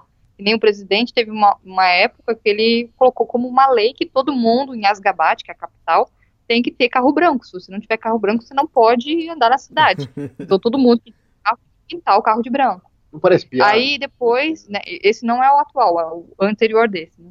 Ele escreveu um livro, né, porque eles são muçulmanos também, só que o cara falou que ele também era um tipo de profeta, escreveu um livro, que nem Mohammed, né, que nem o Corão, e colocou dentro de uma mesquita falando que esse é um livro que todo mundo nas escolas tem que ler, todos os universitários têm que ler, até o, não sei como é que fala, tipo, não é padre, né, o, o padre é na igreja, mas É, na o imã mesquita lá, tem, tem um lá. cara lá que É. fica tomando conta da mesquita, ele não queria, né, porque o único livro que eles podem ler é o Corão. E ele fala, não, você tem que ler o Corão e esse livro. E aí o cara tá preso até, inclusive. Deve ter morrido. É. Tem boatos, aí já não sei se é verdade, mas falou que ele pagou, acho que pra Rússia, pra levar num foguete o livro dele pro espaço. Então o cara era meio doidão, né? Então tem umas coisas assim que tem um culto extremo à personalidade do presidente no país. Você vê foto dele em todos os lugares. Você tem estátuas de ouro do cara espalhadas. As estátuas são do anterior e as fotos são do atual. É, tem uma estátua do atual de ouro em cima de um cavalo que ele mandou colocar num, num hipódromo. Eu não me lembro se é em Mari ou se é em Ashgabat. Mas se você procurar no. no- A gente não tem essas fotos, Elias. Não vai ter nada disso daí no nosso Insta, porque a gente ficou super com receio de tirar. E não queríamos problema também. Não é que a gente está cruzando a fronteira e alguém pega essas fotos. Ah, sei lá, a gente ficou super encanado Elias, no país. A gente não se sentiu à vontade. E não tem como mesmo, né? Você não tem liberdade nenhuma. E aí, porra, a gente falou, putz, não estamos curtindo, né? E não tá, tá difícil. É 115 quilômetros, o primeiro dia foi difícil. O segundo dia também, você chega tarde, depois de muito sol, aí o cara te segue, aí tem a corrupção policial, aí você fica com receio. Eu falei, ah, Flá, vai, mais três dias, vamos que, que vai dar, né? E a gente começou a seguir sentido Turkmenabat, que é uma, é, seria uma das últimas cidades logo antes da fronteira com o Uzbequistão. E esse era um trecho longo, desértico, que não tinha muitas cidades entre é, Bailamar e Turcomenabat, era um trecho bem longo. É. E a gente começou a pedalar, pedalar num calor, falou, não, mas agora, hoje a gente não vai parar, né, para fazer a, a, o, o, almoço, assim, com um tempo para descansar do calor, vamos tocar direto, né. Então era meio-dia, a gente estava lá sofrendo é. no meio do deserto, a gente queria fazer 140 quilômetros esse dia, Elias. E vento contra, Caramba. e sol de 40 graus, é. E aí começou a ficar muito deserto, porque nem a Flá falou, tipo, não tinha nada na estrada, nada.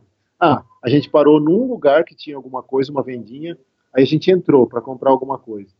Aí é muito engraçado, porque tipo, tem os vendedores, aí eles eles fazem algumas perguntas, aí sempre tem um que é mais que é mais tipo quebra regras, sabe? Aí ele vai e quer olhar e quer conversar. E aí, nessa hora, a gente entrou, mas não passou também cinco minutos de novo, entraram três oficiais do exército, do tipo, entram, aí finge que tá olhando um perfume. Cara, eu não sei, a gente tinha seguido o tempo todo lá. E aí, tipo, o que, que vocês estão conversando com os turistas? Sabe, você sai da lojinha, você começa a ficar. Uhum. Tem... Aí a gente saiu pra comer e lá eles fora. ainda, você vê, tipo, tem hora que você pega algumas palavras, assim, alguns gestos, que ele, eu pergunto até o que você comprou, o quanto que você gastou na lojinha. Porque isso ele também é um controle que ele faz. Quando você entra no Turcomenistão, ele pergunta quantos dólares você tem. E é. daí eles fazem a, quantos hotéis você foi, qual que é o preço do hotel e quantos dólares você está saindo, porque ele também é uma forma que ele tem de controlar se você trocou o dinheiro no câmbio negro ou não. Né? Então você tem todo um cálculo também em cima é, disso. É um controle policial e militar gigantesco. Não são todos os viajantes que relatam isso, mas é que a gente, como a gente assistiu muita coisa antes, ficou prestando muita atenção, a gente acabou pescando muitas coisas. Não sei se a gente deu azar também, que ficaram, escolheram nós, mas eu acho que eles fazem isso com todos os viajantes que vão para lá. Eles são totalmente vigiados. E a gente teve uma sorte, assim, que eu falo que foi sorte, sorte mesmo, que nessa hora que a gente entrou no, nessa parte do deserto, ficou uma hora assim que não passou carro nenhum, não tinha nem o carro que ficava seguindo a gente, sumiu. Né? E nisso parou, assim, tipo, um calor, caminhão. Calor, assim, Elias, calor trincando. Parou um caminhão e aí eu até pensei, falei, nossa, a gente podia ter, chegar lá em Turcomenabate com uma carona, alguma coisa assim. E nisso o cara botou o cara pra fora e falou, ah, pra onde vocês estão indo? A gente falou, ah, Turcomenabate. Aí ele fez o sinal, tipo, sobe aí. Ah, não é. acredito que ele vai dar. Ah, gente. Elias, a gente não pensou duas vezes, sabe? O... Já era o nosso terceiro. A gente já tinha feito 300 quilômetros né, porque foi 115, depois 115, depois mais 70. A gente tinha pedalado 70 quilômetros nesse dia já, com vento contra. Era um trecho de subida no meio do deserto, com calor de 40 graus. A gente não estava curtindo, polícia seguindo. E a gente falou: puta, a gente tem mais 70 quilômetros hoje. Depois tem mais 100 quilômetros. Depois tem mais, tipo, 40 e poucos quilômetros para chegar numa fronteira. E com esse negócio a gente não estava curtindo. Era uma subida que a gente já estava a gente tinha pegado já, um, desde o Turcomenistão já começou também uns problemas intestinal, com a água, com a comida, a gente não estava se sentindo muito bem. Então esse dia a gente já estava meio desgastado. Na hora que o cara fez o gesto para enfiar dentro do caminhão, ah, não pensei duas vezes. A gente eu... nem pensou que na verdade era proibido o cara também fazer isso, levar um turista é, no caminhão dele. É. Mas é tudo meio proibido, né? Tanto que depois que só que eu fui me tocar, ele falava assim, quando passava alguma guarita, algum policial, ele falava pra, pra eu ficar baixada, porque na verdade o Thiago ficou sentado no banco da frente e eu ficava naquela, tipo, uma caminha, né? Só que não podia ficar sentada, tinha que ficar deitada pra ninguém me ver. É, a nossa bicicleta foi dentro do baú, que tava vazio, porque ele, ele transportava, ai, não lembro o que, que ele transportava. Galinha? Ele transportava galinha. Ele Frango, né? foi comer na bate, pegar galinha, e levava todo dia, de Turcomenabate até a capital. Então era uma estrada que ele fazia. Então ele devia ver muito ciclista ali. Eu acho que era, na, foi bem na subida que ele parou, Elias. Certeza que ele viu nossa cara de sofrimento pelo retrovisor. Aquele calor, um vento contra que parece que ligou, sabe, um secador de cabelo na sua cara, assim, no seu corpo, que é um vento que não te refresca, só te esquenta mais ainda. E aí a gente enfiou a bicicleta dentro e no caminho a gente passou por três cicloviajantes e dois deles a gente conhece, que é o, a moça, ela, ela chama Dora e o Instagram dela é Singer on a Bike. E, meu, eles estavam ali naquele forno. Eu falei, nossa, coitados, né, cara? Coitados. E a gente passou por eles, meio que abanou, e aí a gente chegou a meio que deixar entender. O motorista não falava inglês, a gente fazia umas mímicas, só que se ele poderia levar esses três ciclistas também. Mas ele já estava levando nós dois, assim, meio que no receio, sabe? Porque é o que a Flá falou, não pode, a Flá tinha que se abaixar toda vez que passava perto da polícia. E aí, bom, deixou a gente em Turcomenabate, ou seja, em um dia ele levou a gente 150 quilômetros. A gente tinha É andado mais. 70, Mais. foi 170 quilômetros, uma coisa assim. A gente, a Turcomenabate já era tipo 35 ou 30 quilômetros da fronteira. Aí a gente ficou num, num muquifinho também lá em Turcomenabate, só que aí a gente foi mais rápido. Ele deixou a gente numa área que não tinha quase ninguém. Tinha um engraçado que passavam uns policial que você via que os caras estavam meio perdidos, tipo, de onde É, ele mesmo ficava brincando, assim, tipo, na mímica, falando, olha, procurando vocês, eles estão procurando Tipo, vocês. de onde saiu esse povo? Esse povo tava onde? Tipo, quem não era para eles estarem aqui hoje, sabe? Sim. Como que eles andaram, fizeram os 100 quilômetros em, em chegaram aqui no final da tarde, sabe? E aí a gente foi correndo pro hotel. Turcomenabate é uma cidade que tem lugares interessantes para conhecer, mas a gente nem a gente passava olhando assim, nem parava para tirar foto nem nada. E eu entrei igual um risco assim dentro do hotel também, a Flá ficou do lado de fora, e eu entrei já tipo querendo pagar, tipo, para não Aí eu entrei, já cheguei pra mulher quanto que era, perguntei quanto que era, ela já falou 180. É, e quando eu vi o Thiago igual 10 entrando, já dólares, tinha uns entendeu? três policiais meio que olhando assim. Eu falei, "Ih, não vai dar tempo, não vai dar tempo. Entrei, já falei, não, fechado, pode fechar o quarto. Aí ela pegou o quarto, já fechou lá o quarto, já assinei, já entreguei os passaportes. Falei, é só isso. Ela falava em inglês, a mulher. Falou, não, só isso. Falei, não tem que pagar nada mais. Ela falou, não, nem taxa de turismo, nem nada. Eu falei, ah, então beleza, então fechou, fechou. Aí na hora que eu saí da salinha dela, já tinha o cara sentado no sofá esperando. E aí você vê que o cara te olha no olho. Porque o cidadão local, ele, apesar de ele não poder conversar com você, ele é super curioso em relação ao, ao- ao turista. Então ele te, ele te olha. E esses caras é muito estranho, porque eles estão querendo disfarçar. Aí o cara olha para baixo, assim. Aí eu já saio, já cumprimento, porque eu já sei que é, né? Falei, salame, salame, não sei o quê. Aí o cara meio que olhou para cima, deu uma risada. E aí, depois eu saí, aí eu vi que o cara entra para olhar os passaportes, aquela coisa. Mas aí já tinha pagado mesmo, foda-se, já era o nosso último dia lá. Aí pegamos, uma- trouxemos a bicicleta para dentro. E aí uma coisa que a gente faz sempre pôr o cadeado, mesmo quando a gente põe a bicicleta para dentro, para evitar essa galera curiosa que fica mexendo, querendo subir em cima da bicicleta. E aí levamos as malas pro quarto, e aí deu aquele alívio, sabe, Elias? Tipo, é, o último dia no país e, e a gente não tava mais afim, sabe? Não tava curtindo, não consegui. Uma coisa que a gente gosta muito da viagem, apesar de a gente ter ficado um pouco cansado aqui na Ásia desse assédio, mas a gente gosta do contato com as pessoas, gosta de saber conhecer da cultura, de conversar com as pessoas. E lá era impossível isso, não tinha como. A gente estava sendo seguido pela polícia, tinha que fazer 100 km por dia. O, o clima não estava ajudando, o vento não estava ajudando. Foi um alívio quando a gente sabia, falava, puta, amanhã nós vamos acordar cedo. Mas o pouco que a gente teve também de contato com, foi com esse caminhoneiro, ele falou um Ah, pouco, verdade. é, né? Tipo, ele mostrava assim, tipo, alguns carros chiques ou as pessoas mais arrumadas, ele falava tudo polícia, polícia, polícia. Ah, Aí ele mostrava assim, na fazenda, tipo, alguma, na zona rural assim que passava, as mulheres, tudo na- nas plantações, crianças trabalhando na plantação. Aí ele falava, ó, esse daqui que é o verdadeiro turcomeno, esse aqui Hum. que é a população. É. Então você tem um- uma máscara assim, E você vê um negócio engraçado que são essas cidades meio ambiente hospitalar, estéreis, né? São cidades grandes que são muito bonitas, tudo prédio branco, que ele gosta, é tudo de mármore, mármore, né, Flávio? mármore branco. É, mármore branco, mas a população não fica nesse lugar. A população mora mesmo quando, como você está de bicicleta, você passa pelas perifas para sair, né? E aí você via onde morava mesmo a galera, a população. E aí você falava, putz, era assim numa tipo favela, sabe? Então é um lugar que é muito fake, assim, tipo o turcomeno mesmo, o cidadão turcomeno vive muito na pobreza, assim. E, e quem vive na, no bem bom é o policial, o militar, quem está do governo que controla tudo, né? O presidente da República ele tem controle total da polícia, do Estado e da vida social. Isso aí é sabido, assim, no Turcomenistão. E da mídia, né? E da internet, é tudo censurado, a maioria dos sites não funciona. É, rede social quase não existe. Nem existe. Nem lá, existe né? rede social. Não adiantava a gente querer dar nosso cartãozinho com Instagram, alguma coisa que ninguém nem sabe o que, que é direito, sabe disso.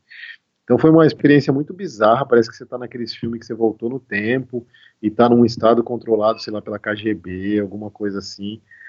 Então a gente não curtiu. A maioria dos ciclistas não curtem mesmo. Curtem pelo desafio, tal, não sei o quê, mas a parte de, de é muito triste assim esse lado ainda desse controle excessivo. É um país que não tem direitos humanos, né? Passa longe, assim, não conhece nada disso.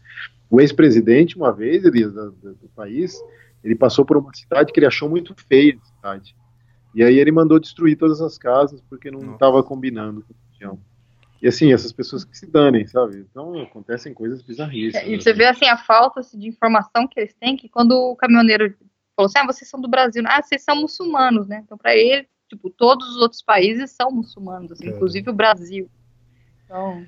É, era muito, foi muito bizarro essa experiência. E aí no outro dia a gente acordou cedo, sem sombra de dúvidas, montamos na bicicleta, é lógico que é muito engraçado. Você monta na bicicleta, você sai do, do hotel, você vê o carrinho ligando. aí vai, puta que. E era seis horas da manhã e o carrinho tava lá. É. É, e aí foi seguindo a gente, aí eles não seguem até a fronteira, porque depois que você passa um certo trecho, a estrada só te leva para a fronteira. Não tem mais vila, não tem mais cidade, não tem mais nada. Aí você vê que o carro dá meia volta e pronto. Esse aí já. É, eles seguem fora. sempre mais nas zonas das é. cidades, é. porque eles não querem que você tenha contato com nenhuma, ninguém da população. É. Mas o medo deles maior é esse, você conversar com alguém da, da população mesmo. E aí, quando a gente chegou no, na fronteira, essa fronteira já estava mais agitada para entrar no Uzbequistão. E é engraçado porque também não foi demorado, também não foram mal educados, mas estava meio mais murrucado. E aí, a partir do momento que você cruza, que você entra no, no Uzbequistão, mesmo o turcomeno que está entrando no Uzbequistão, ele já te olha mais, ele já te cumprimenta. Ou seja, quando ele está dentro do país dele, ele sabe que ele é altamente controlado. Mas quando ele já está saindo, tipo, cruzando uma outra fronteira, ele já meio que ele pode te olhar, ele pode às vezes cumprimentar, sabe? É muito, muito estranho. É, mas você ainda vê, assim, esses turcomenos que saíram, sempre estão acompanhados, normalmente são mulheres, são algumas mulheres que vão fazer compras no, no Uzbequistão, e elas sempre estão acompanhadas de um homem que parece como se fosse assim, um guia militar é, que acompanha deles para ter a certeza que elas vão voltar, né? É, mesmo que se não voltar, acho que a família sofre, né? E aí, putz, aí depois para entrar no Uzbequistão foi outra coisa, os policiais super. O Isra falou isso também, né? O Uzbequistão ele tinha um passado que era conhecidamente muito parecido com o Turcomenistão, mas mudou muito. Não que o governo ainda seja aquela, aquela dama tranquila, né? Mas mudou muito. Eles têm um combate grande à corrupção policial agora no Uzbequistão, inclusive com pôster na estrada, essas coisas. E eles foram muito receptivos pra gente na fronteira. Aí você fala que é do Brasil, aí Ronaldo, Neymar, aquelas coisas, né? Aliás, o Neymar tá super queimado agora. Mas até eles sabem e aí entramos, cruzamos a fronteira do, do, do Uzbequistão, aí deu aquele alívio. Podemos pedalar tranquilo, não tinha nenhum carro vigiando a gente.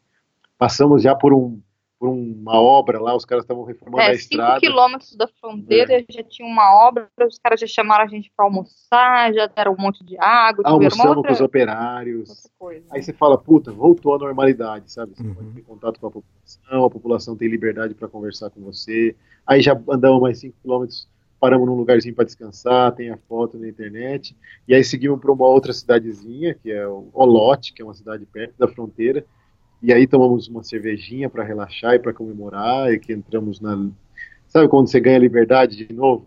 O Irã, não que o Irã tenha tirado nossa liberdade, claro que não, o Irã não, é um país que tem um regime ditatorial que a gente sabe, um regime islâmico que controla várias coisas, eles têm controle da internet, da mídia também, pessoal mas você não se sente tão liberto lá dentro. Flavinha tinha que usar o hijab, tinha que usar a roupa comprida, tipo, você não pode falar nada, você fica com receio na internet também. Aí não, aí quando você entra no Uzbequistão já é mais tranquilo, você vê que as pessoas estão mais tranquilas, não tem essas leis muito, muito islamizadoras, mesmo porque são países da ex-União Soviética e países comunistas combatem né, a parte religiosa. Então a gente se sentiu muito mais livre. E aí, depois de Olote, que a gente ficou uns dias nesse hotelzinho, a gente foi para sempre Caralho. sentido Pucara, que é uma cidade que, que é histórica, que o Isa também passou. E aí, no meio do caminho, a gente fez uma outra parada, que era uma cidade, olha aí, cuidado para não confundir, é Caralho. Caralho. caralho. caralho. Não, caralho. Caralho. E aí a gente começou a sentir também a, a hospitalidade Uzbequistão. O Uzbequistão é um país que ele tem um idioma que lembra um pouco o turco, né? Um idioma das línguas de origem turca, né? Então eles têm uma coisa dessa essa parte da hospitalidade do turco eles têm também, que é bacana.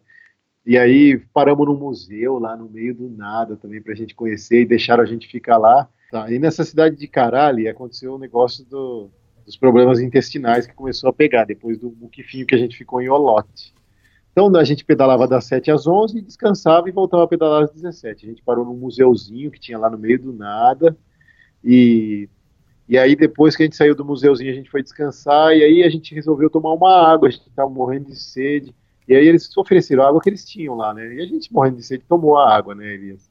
E assim, não dá mais para tomar água agora. A gente conseguia tomar água assim da torneira ou natural até o Irã. Mas aqui na Ásia Central, sem condições nenhuma de tomar água e tem que sempre limpar as mãos, porque ainda mais que a gente está no verão aqui e 80% dos viajantes pegam diarreia aqui para esses lados. É, aqui banheirinho turco é luxo, agora é só fossa. É. Até o Irã, todos os banheiros eram banheiro turco, que é aquela focinha, mas é uma focinha de Com ser descarga, com né? descarga, de Porcelana. porcelana, tem Uhum. chuveirinho, alguma coisa. Não, aqui não, aqui é a focinha tipo da roça mesmo, que não tem sistema de esgoto, né? Você vai Você olha cocô, baixo, você vê tudo. você vê todos os cocô da galera toda lá embaixo, sabe? E aí a gente parou nessa fazendinha e, e o cara falou do, do museuzinho, né? No fundo tinha uma fazendinha e deu aquela vontade, né, Liz? E quando dá, ela vem, tipo, não dá pra você ficar enrolando, né? Que- Aí eu falei assim, onde que é essa, onde é a focinha, né? O- Você falou, eu falei pra Flá, Flá, fica aí que eu vou na focinha, né? Mas ofereceram até uma caminha pra gente deitar, pra passar a tarde, são muito hospitaleiros, né? E aí, eu falei assim, bom, vamos na, fui na, fui na focinha, fica aí, Flá. Aí saí correndo pra ir na focinha, e aí foi aquela explosão, Elias. Foi o tempo de eu abaixar, assim, e foi explosivo, né? Eu perdi mais tempo limpando em volta da focinha do que fazendo cocô. Porque o cocô foi Ai, que muito horror, rápido. Aí beleza, né? Aí meio, meio desanimado, né? Você volta meio desanimado, calor, né? Aí a Flavinha, ah, agora é minha vez, agora é minha vez. É, ele "Vamos, voltou. Eu falei, nossa, sorte que eu não tô, né? Aí ele sentou assim, opa, acho que É. a minha vez chegou. Aí, nossa, eu fiquei triste. Caramba. Eu fui, comecei a andar, e o, e o banheirinho era longe. Comecei a correr já pra chegar lá. Aí eu abaixei os shorts assim, só que eu esqueci que coloquei dessa vez os shorts e eu, eu tinha uma almofadinha extra de short solta. E eu só coloquei por, por dentro do short. O que eu abaixei assim, meu, minha almofadinha fur, fur, fur, caiu lá embaixo. Perdeu. condições ali. Não, Perdeu, não, né? perdi. Perdeu. Uma coisa que até me fez pensar sobre a focinha, que assim, às vezes a gente fica triste quando cai celular na privada, essas coisas. Mas, meu, cair na focinha é muito pior. cara. Já Aí você era, perdeu pra perdeu. sempre. Enfiar a mão ali pra pegar. Não, Ah, não. E aí, beleza, aí deu aquela, aquela recuperada, né? Você dá aquela, toma uma água, né? Tá aquela suadeira, depois passa. E aí, vamos, vamos seguir. Aí a gente chegou nessa cidadezinha que chama Carali e paramos no lugar para tomar sorvete, que tava muito calor. Aí eu falei assim pra, pra moça: olha, é, não tem um lugar que a gente possa acampar, né? Aqui perto. E aí ela tinha uma filha que falava inglês. E aí a filha, assim, curtiu a, a Flá, gostou de, de conversar com a Flá, aí a Flá foi com ela para resolver esse negócio de acampar.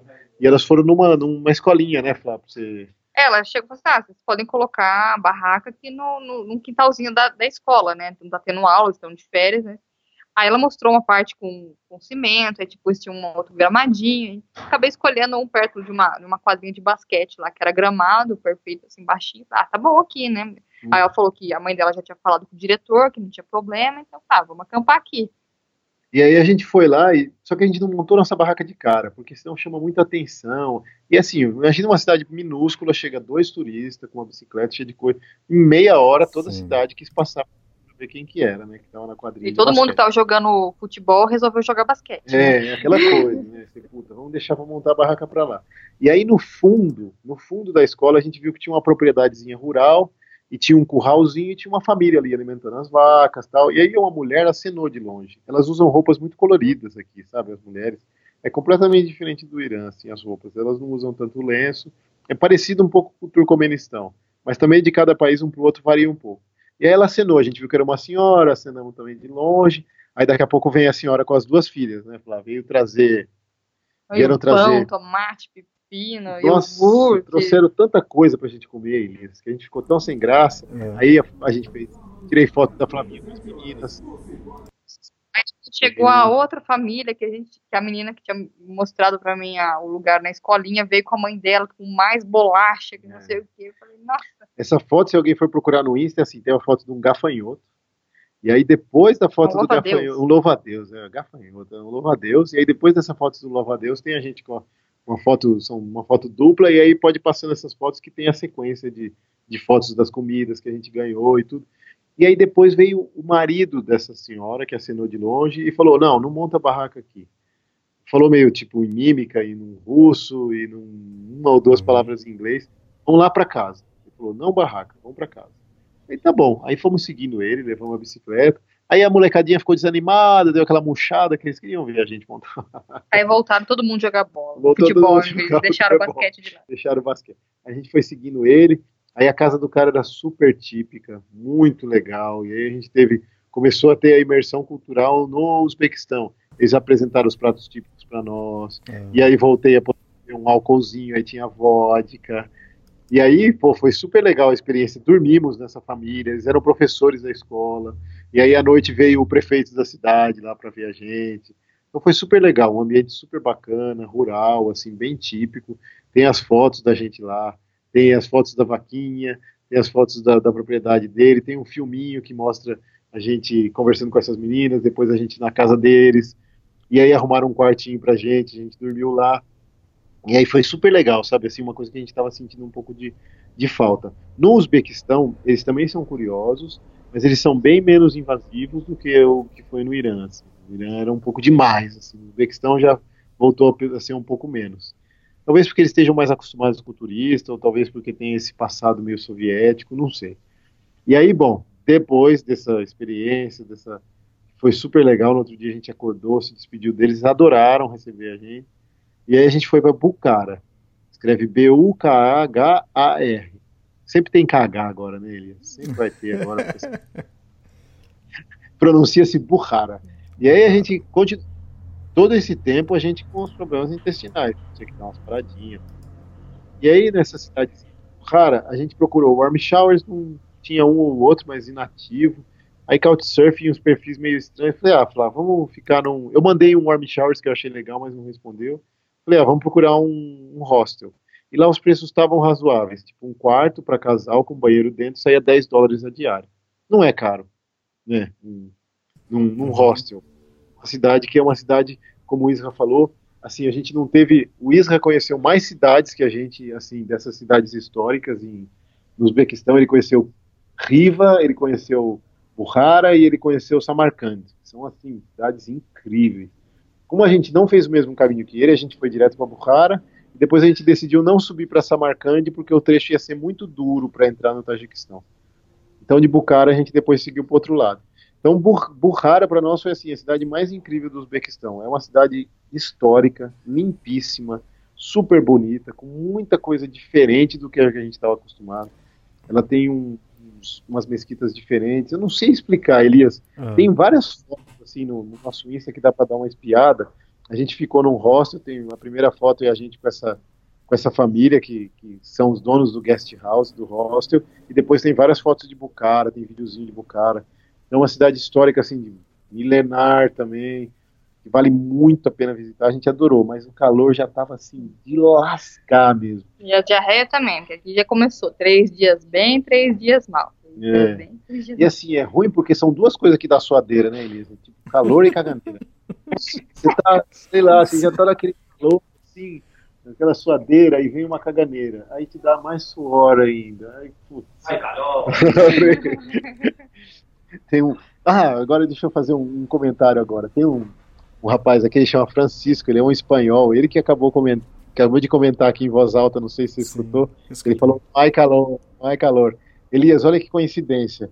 Isso aí a gente contou no nosso podcast quando a gente estava na Patagônia. A gente estava fazendo a carreteira austral e nesse dia a gente encontrou alguns cicloviajantes pelo caminho e vindo no sentido inverso. E um deles era o Francisco, que ele é do País Basco, ele é espanhol do País Basco. E assim, a gente deu uma dica para ele de acampar num lugar que a gente tinha acampado, que era um posto policial abandonado, isso é alguns quilômetros depois. E aí depois, isso aí passou seu tempo, tem as fotos dele no nosso Dois Insta. Tem- isso é quase dois anos atrás. Tem as fotos. Ele tá vindo mostrar a Ah, foto aqui, muito bacana, muito legal essa foto. E, ela- e essa foto tá, se vocês correrem nosso Insta há muito tempo atrás, lá na Patagônia, vai ter a foto dele. Eu fiz uma montagem, tem a foto dele, ciclista da. da... Ah, muito legal. Muito bueno, muito bueno. Tem a foto dele, uma ciclista da, da, da Suíça, um outro ciclista dos Estados Unidos e um e, uma, casal de e, franceses. e o casal de francês. A gente pôs essas fotos todas lá atrás. E aí a gente não nem imaginava que ia se reencontrar. Aqui é um lugar aqui em Duchambe que a maioria dos viajantes de bicicleta param aqui. E aí ontem a gente encontrou, eu encontrei um outro, conheci um outro ciclista espanhol e ele falou: ah, eu estou esperando um amigo vir aqui para a gente seguir junto o resto da, da- da- o resto da viagem. Ah, que legal. Aí à noite, quando eu saí aqui, hoje de, manhã, hoje de manhã eu fui sair, eles estavam os dois conversando. Aí ele falou: ah, esse é meu amigo espanhol. Na hora que ele segurou a minha mão e olhou para mim assim, falou assim: você não lembra de mim? Eu falei, eu olhei, aí eu lembrei, falei, nossa, você é o ciclista espanhol que eu conheci lá na carretera austral, isso é, putz, dois anos dois anos. Olha que coincidência. Fantástico. Agora ele está gravando um podcast com você, ele ouviu a gente falando, ele entende um pouco o português com o espanhol, às vezes parece. Aí ele falou, não, não tem calor aqui. não." Legal, show de bola. Voltando, cara, voltando a burrada, a gente foi, a Flavinha falou, então, tá, aquela suadeira, aquele calor, Elias, ainda com caganeira, era duro, sabe? Então o que, que a gente fazia? A gente isso, ia de manhã no banheiro, tipo, dava aquela aliviada, né? E aí aproveitava que o clima não estava tão quente de manhã e fazia todo o turismo que a gente tinha que fazer de manhã. Aí quando começava a o- aquele burburinho, aquele a gente já voltava pro hotel, pro, pro, pro hostel e ficava lá na parte quente do dia. A gente só sai de novo, isso a gente continua fazendo no final da tarde, quando ameniza um pouco a temperatura, né? Então a gente curtiu Burrara, apesar dos problemas intestinais, foi muito legal, uma cidade incrível. E aí a gente falou, bom, daqui não dá para ir para Samarcand, que era o que o, o Isra fez, porque ia ficar muito longo e tinha um trecho muito duro. A gente falou, bom, vamos sentido sentido Tajiquistão aqui por baixo, mais a gente falou, bom, como que a gente pode fazer? Vamos ter um lago aqui perto, chama Lago Todakul, perto de, de, de. Ah, vamos lá, a gente vai meio devagarzinho. A gente também tem prazo, a gente não pode entrar no. A gente tinha prazo para entrar no Tajiquistão.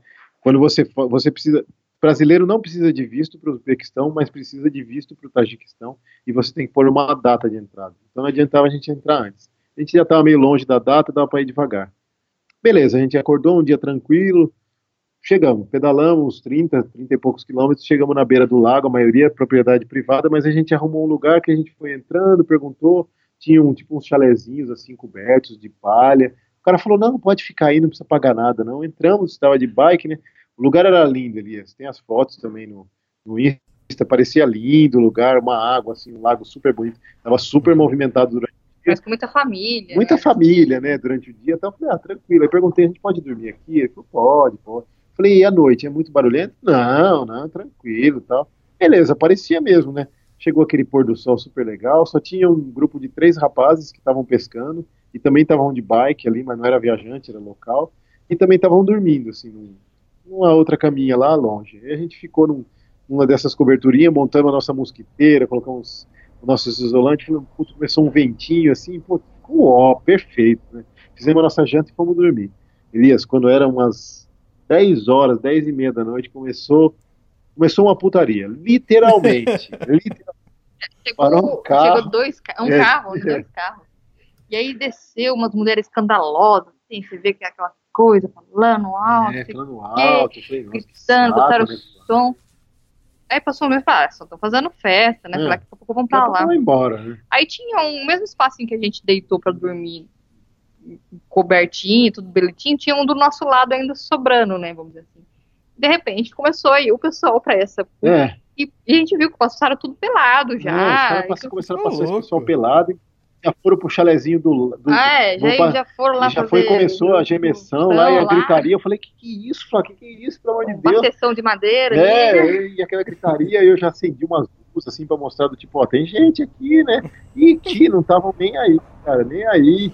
Aí tinha hora que eu começava até a dar risada, né? Eu falei, Flá, não vai ter jeito de a gente dormir aqui, né? Tipo, a mulher fazia, oh, oh, aí eu fazia, ui, ui, sabe? Comecei a zoar, porque. Nossa, Deus. Era muito escândalo, sério, era muito escândalo. Aí eu falei, Flá, não dá pra gente ficar aqui, né? Aí eu cheguei, aí eu reclamei com o rapaz que tinha deixado a gente dormir lá. Falei, meu, escrevi no Google Tradutor, né? Em russo, falei, ó, isso aqui cheio de prostituta. Ele falou, ah, não, desculpa, eu vou dar um jeito. Aí foi lá, falou com o pessoal, aí que só piora a situação, né? Que o pessoal quer Sim. fazer de pirraça. Aí falei, ah, falei, não tem jeito, nessas horas a gente segue o, segue o, o que a gente pensa, né? Falar, não vai dar, não vai estar tá legal, só vai piorar isso aí, a gente vai arrumar atrito com esse pessoal. Não dá para você querer bater de frente, é melhor você desviar, né? Aí fui, desmontamos tudo, isso 11 e meia da noite, Elias. Desmontamos tudo, colocamos Nossa. tudo na bike, meio no escuro. E assim, era muito estradinha, era muito no meio do nada lá. Aí a gente passou por eles, eles iam ficar tudo pelado, esse povo lá, virou uma putaria, né? Aí pegamos e saímos, 11 e meia da noite.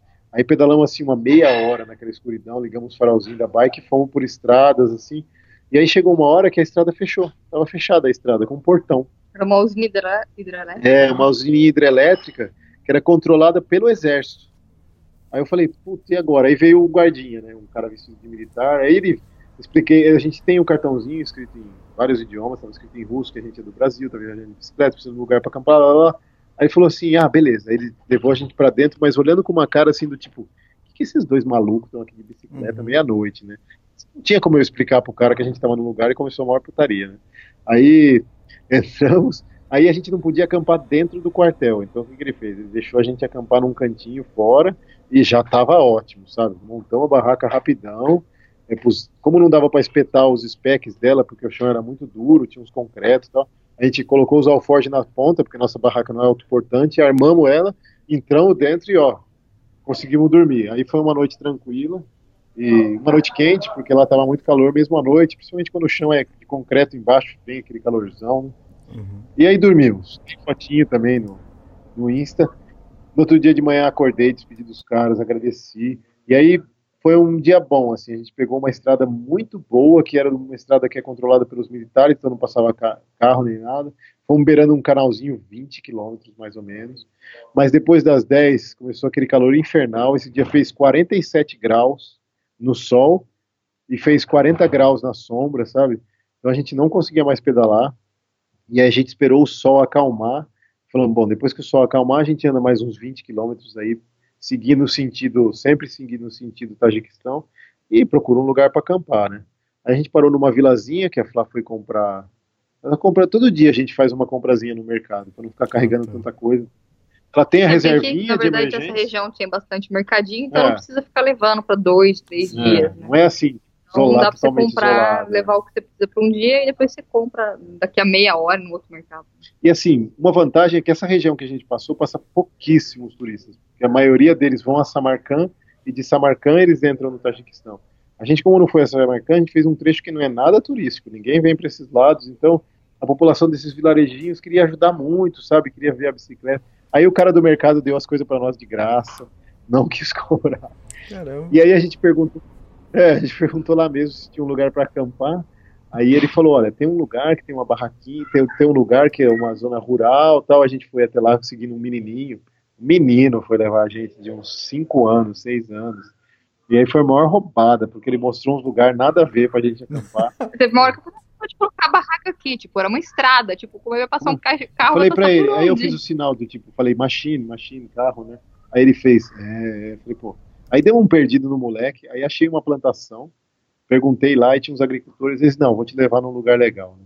Aí levaram a gente num lugar onde era a casinha central dos agricultores ali, deixaram a gente acampar, tem a foto também, na beira de um riozinho, um de um laguinho, aí lá eu descobri, Elias, que peixe come come plantas, assim, eu não, não tinha percebido isso, mas como eles têm um, tipo um pesqueiro, eles criam peixe lá, né, uma piscicultura, uhum. é, à noite vocês escutam muito barulho, assim, os peixes eles chegam a pular fora de água, pra, fora da água, para comer as folhas dos capim que cresce assim né, na beira do rio, eu não sabia que, que peixe comia assim planta não, não sei se é tudo peixe, se alguém que entender do é, assunto é, no, começo escutando... eu achava assim, ah, ele tá pulando porque ele tá pegando algum bichinho que tá na planta, não. não. Mas não tem hora que ele puxa a planta mesmo, assim, o, é. o tipo do capim.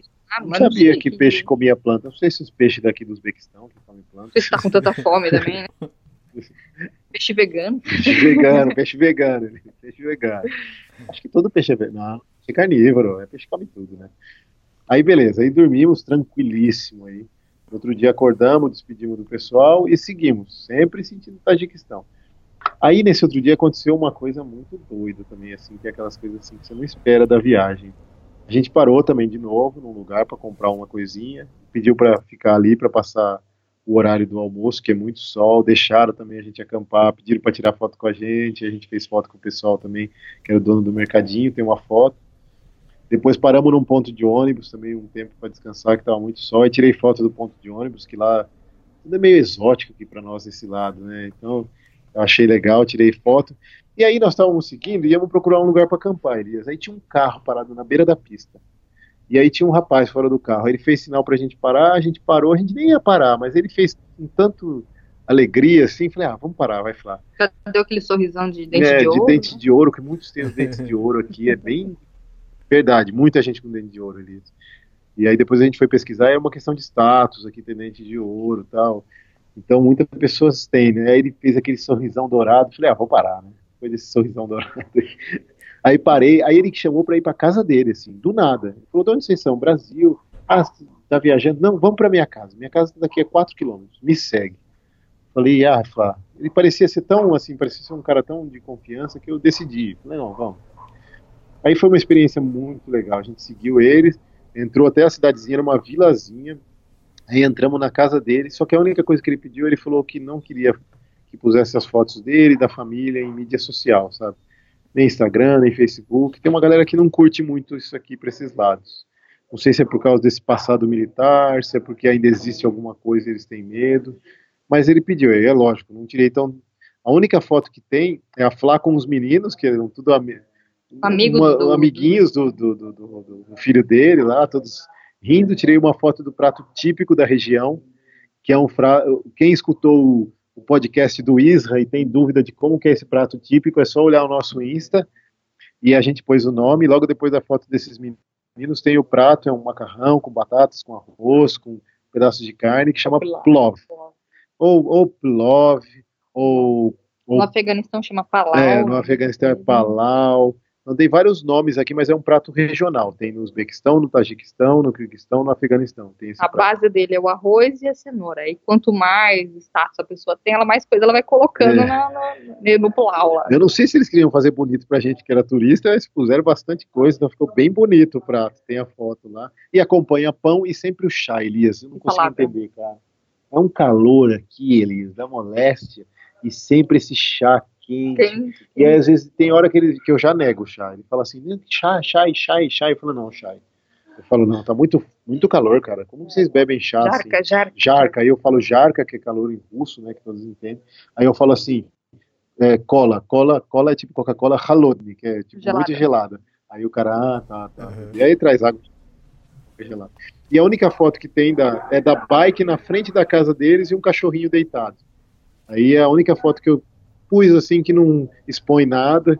E aí só para contar a história. Aí conta essa história do que aconteceu. No outro dia fizeram fizeram o café da manhã pra gente. Foram muito bacanas, sabe? Então foi muito legal, uma experiência também de, de imersão totalmente sem querer. A gente nem precisou pedir para acampar na casa do cara. E aí continuamos seguindo, sentido sentido Tajiquistão. E aí a gente passou por uma outra cidade que é um pouco maior, que chama Karshi. Chama Karshi a cidade. É, ela é o centro da região. Então a gente falou, bom, já que a gente vai passar por uma cidade que é o centro da região, vamos aproveitar para resolver problemas burocráticos nossos, de qualquer coisa que precise resolver de banco, é, e resolver mais alguma coisa que a gente precise de internet, trocar dinheiro ou sacar dinheiro. Então a gente fica numa espelunquinha. Aí a gente passou e não achava um hotel com preço bom, os hotéis meio caros. Aí a gente achou um hotel com preço mais ou menos, acho que ficou 15 dólares por dia o quarto, ou 20 dólares por dia o quarto, ficou um pouco mais caro, mas a gente precisava desse descanso, a gente também ainda com caganeira, sabe? Tudo, tudo isso Mas foi daí. engraçado esse quarto, porque na verdade, assim, o quarto separado, cada- tipo, dois quartos com uma Verdade. cama, era, mais, ba- era mais barato do que um quarto de casal. Então, Caramba. nesse dia, a gente ia ficar cada um dormindo num quarto. Então, eu falei, agora, Thiago, me separei, vou dormir no quarto separado. A gente conversava só por WhatsApp. O banheiro era fora do quarto, mas era um hotel bacaninha, assim, deu para descansar bem. E a gente falou, ah, a gente está nessa cidade, todas essas cidades aqui são muito antigas, era uma cidade super é, econômica e política da região, porque é o centro, mas tinha lá seus lugares para visitar.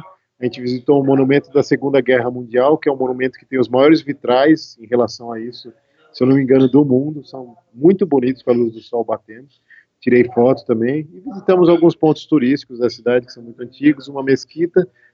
E depois depois de dois dias lá resolvemos tudo o que precisava. E aí enchemos nossas águas, pra, tem uma foto da Flavinha enchendo nossas águas na saída do hotel, e continuamos nossa, nossa sequência de, de viagem seguindo o Tajiquistão.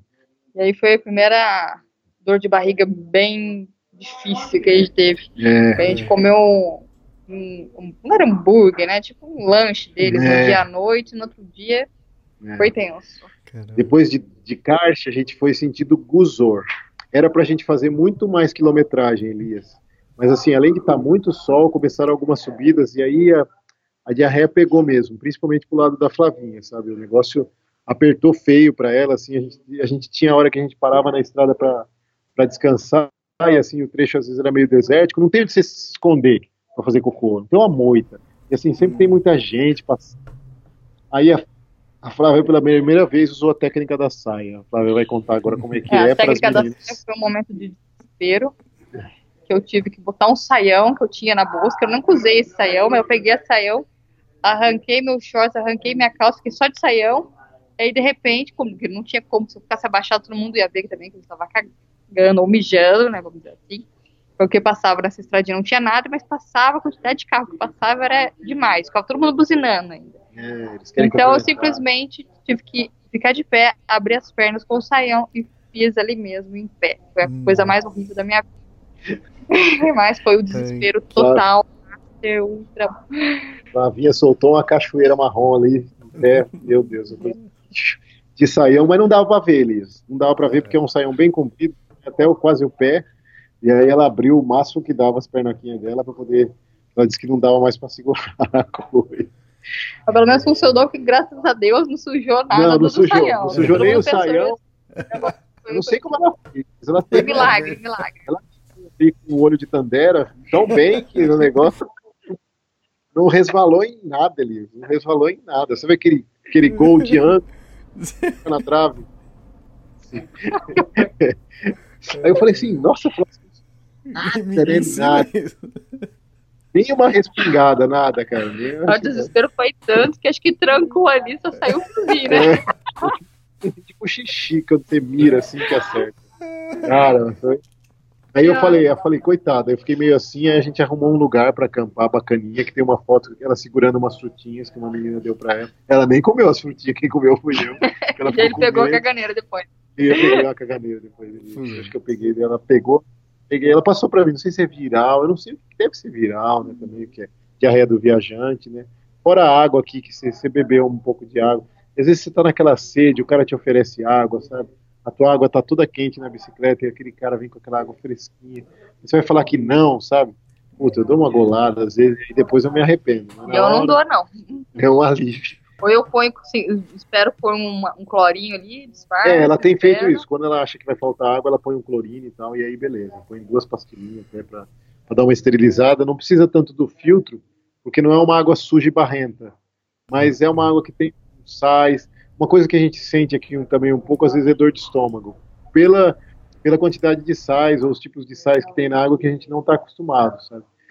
Então a gente fez duas paradas muito curtas, porque a gente pedalava um pouco. O outro dia a gente acordou, depois desse dia que a gente dormiu nesse lugar que tem uma, uma, mela com a menininha. E aí também de manhã ela estava meio ruim do estômago e do, da, da cangancha, né? E aí a gente. a gente É, esse conseguiu lugar a gente acampou, mas tinha lá o banheirinho. tinha uma focinha e tal, então ajudou. E aí esse dia a gente conseguiu pedalar só uns 15 quilômetros, Elias, aí numa subida, um sol. Quando chegou 10 e meia, junta tudo, sabe? Junta a vontade de fazer cocô, junta aquele calor, aquela suadeira. Aí a gente arrumou um lugar legal para descansar e tinha um restaurantezinho perto, na beira da estrada. Por ali a gente ficou e aí a gente, com o footprint da barraca, a gente consegue se esconder melhor do sol, que às vezes passa os raios pelas folhas, tem fotos também.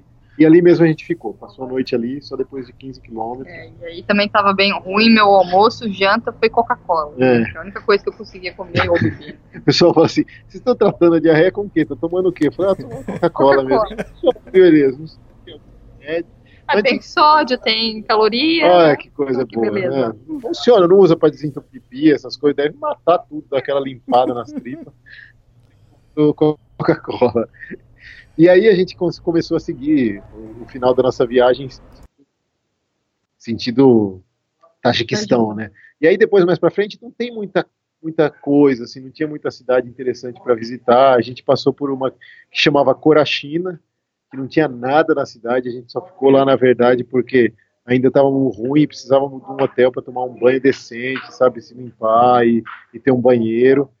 E depois a gente foi para Boisum, que aí era uma cidade que, que fica numa região montanhosa, que era uma para você cortar o caminho, porque se você for ver no, pelo Google Maps, tem um caminho principal que vai até uma cidade que chama Termes, lá embaixo, que é na fronteira com o Afeganistão, depois sobe tudo, e tem um caminho que vai pelo meio, e passa por montanhas. A gente preferiu o caminho do meio, passando por montanhas, que é mais tranquilo, também é uma estrada melhor.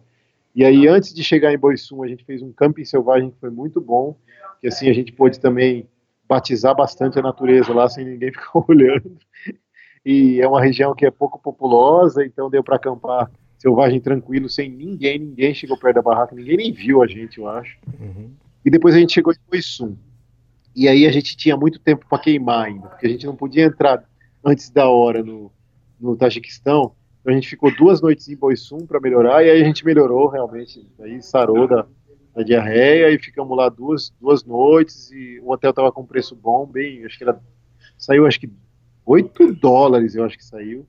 E aí a gente ficou dois dias nesse hotelzinho e depois a gente seguiu sentido D9.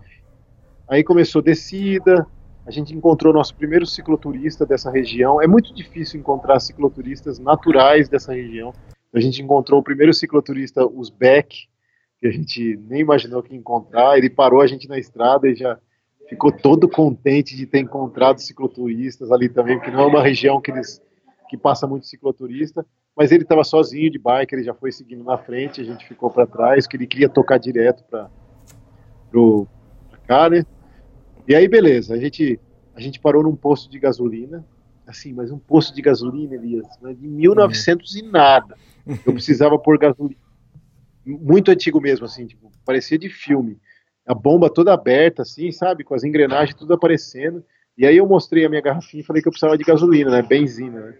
Aí, juro por Deus, ele pegou uma chave inglesa, enfiou no meio daquelas embreagens tudo, e ele girando a chave inglesa, que nem quando você ia dar partida naqueles carros antigos, sabe? Uhum. E aí ia girando com a chave inglesa, encaixava ali no meio, ia girando todo o mecanismo, porque não estava ligado no motor nem nada, e aí ficava saindo um pouco de gasolina assim da ponta da bomba, e aí foi enchendo minha garrafinha. Aí na hora de pagar, eu falei, quanto que é? Ele falou, não, não, nada, não precisa pagar nada. Ele falou, vem cá. Aí ele chamou a gente, ofereceu um melão geladinho pra gente comer um melão que tava uma delícia. Hum. Aí eu falei, ah, esse cara tá muito hospitaleiro, vou aproveitar, né? A gente já tinha pedalado bastante esse dia. Falei, tem um lugarzinho pra gente acampar aqui, uma plantação. Ele falou, não, acampa aqui em cima. Tinha um lugar que tinha um prédio abandonado do lado que pertencia a ele lá e tinha um lugar que podia pôr barraca, né? E aí nesse dia eu tomei, ele mostrou um curral lá. Aí eu fui até o curral, ele falou: ó, aqui a água esquenta nesse galãozão aqui que toma sol o dia inteiro. Toma um banho aqui, ó, abre a porta desse portão, ninguém vai te ver. Aí tomei um banho com as vacas e aí aconteceu uma uhum. coisa muito bizarra. A Flavinha ficou com ciúme das vacas. Ela disse que quando eu fiquei ela conseguia ver eu lá de cima do prédio, ela conseguia ver eu tomando é, banho lá embaixo. peladão, as vacas. Uh, é, ela disse que na hora que eu baixei as calças, as vacas começaram. ah, pelo amor de Deus, meu. É, Animais, que que é né? Nem sabe. Eu sou, um, eu sou um bicho estranho, né? Ai, você fica tomando banho com essas vacas. Eu falei, não, mas essas vacas é vaca natureza, né? Não tem nada a ver, né? Vê se pode, Elias. Vou lá tomar banho com o boizão. Não,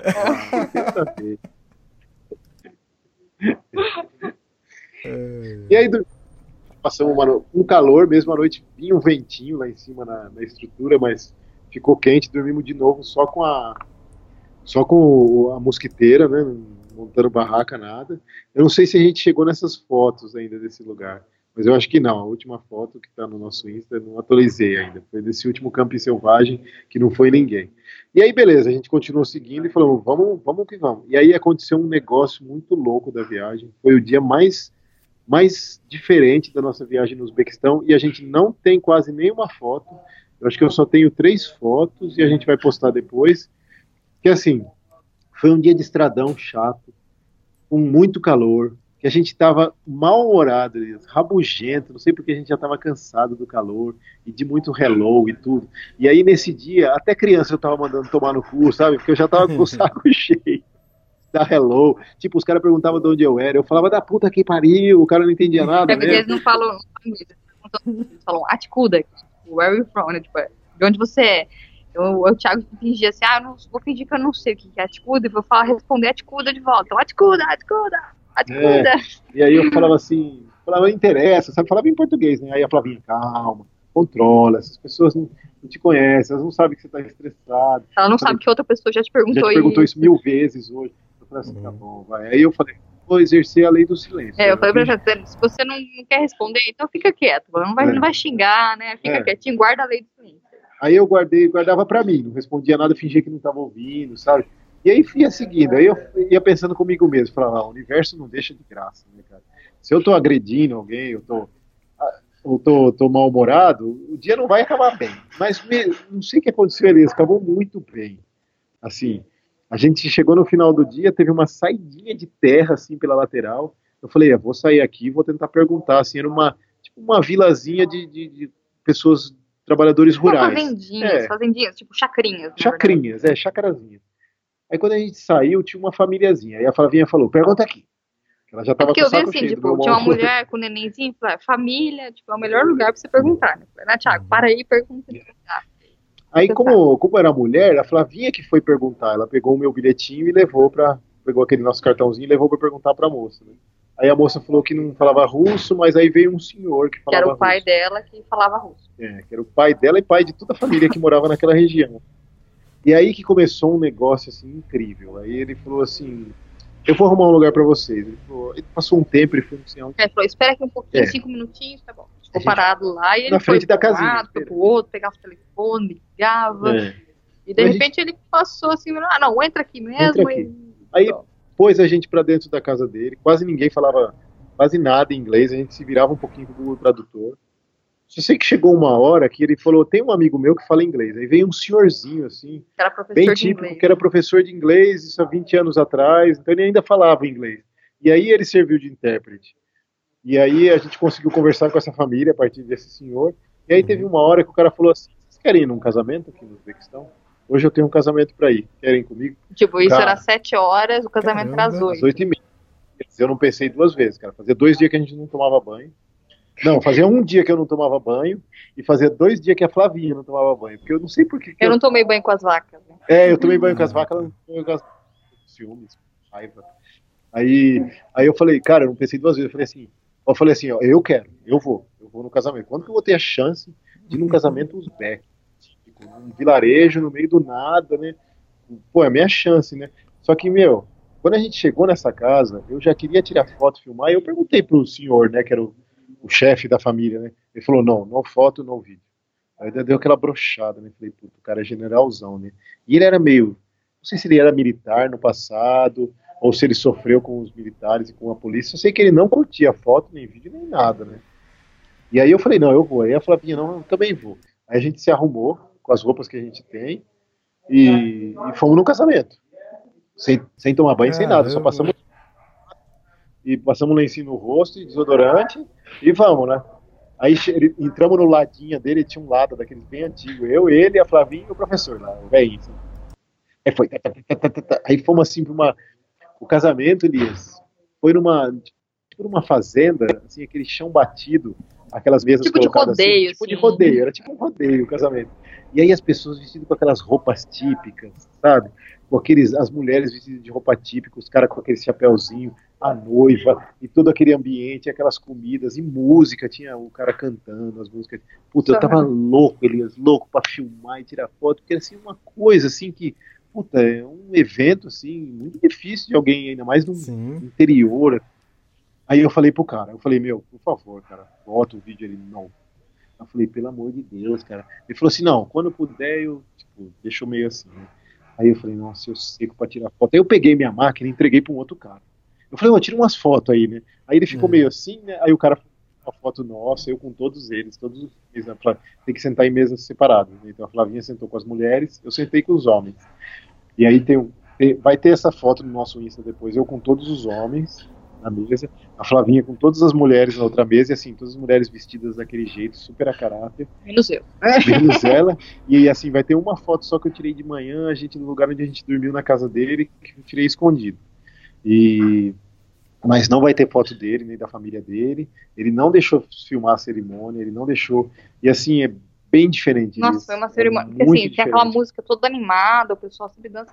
Mas na hora que a, a noiva entra, a noiva está totalmente séria. Ela tem tipo um véu assim na cabeça. Tipo, ela tá tudo de branco também, um vestido branco, Hum. tal, com um véuzinho.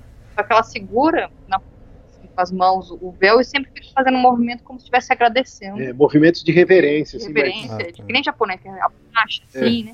Só segurando o véu e faz isso, tipo, dá dois passos, vira para um lado, meio como se agradece, vira para o outro lado, desagradece, só que sem um sorriso no É. rosto, totalmente sério.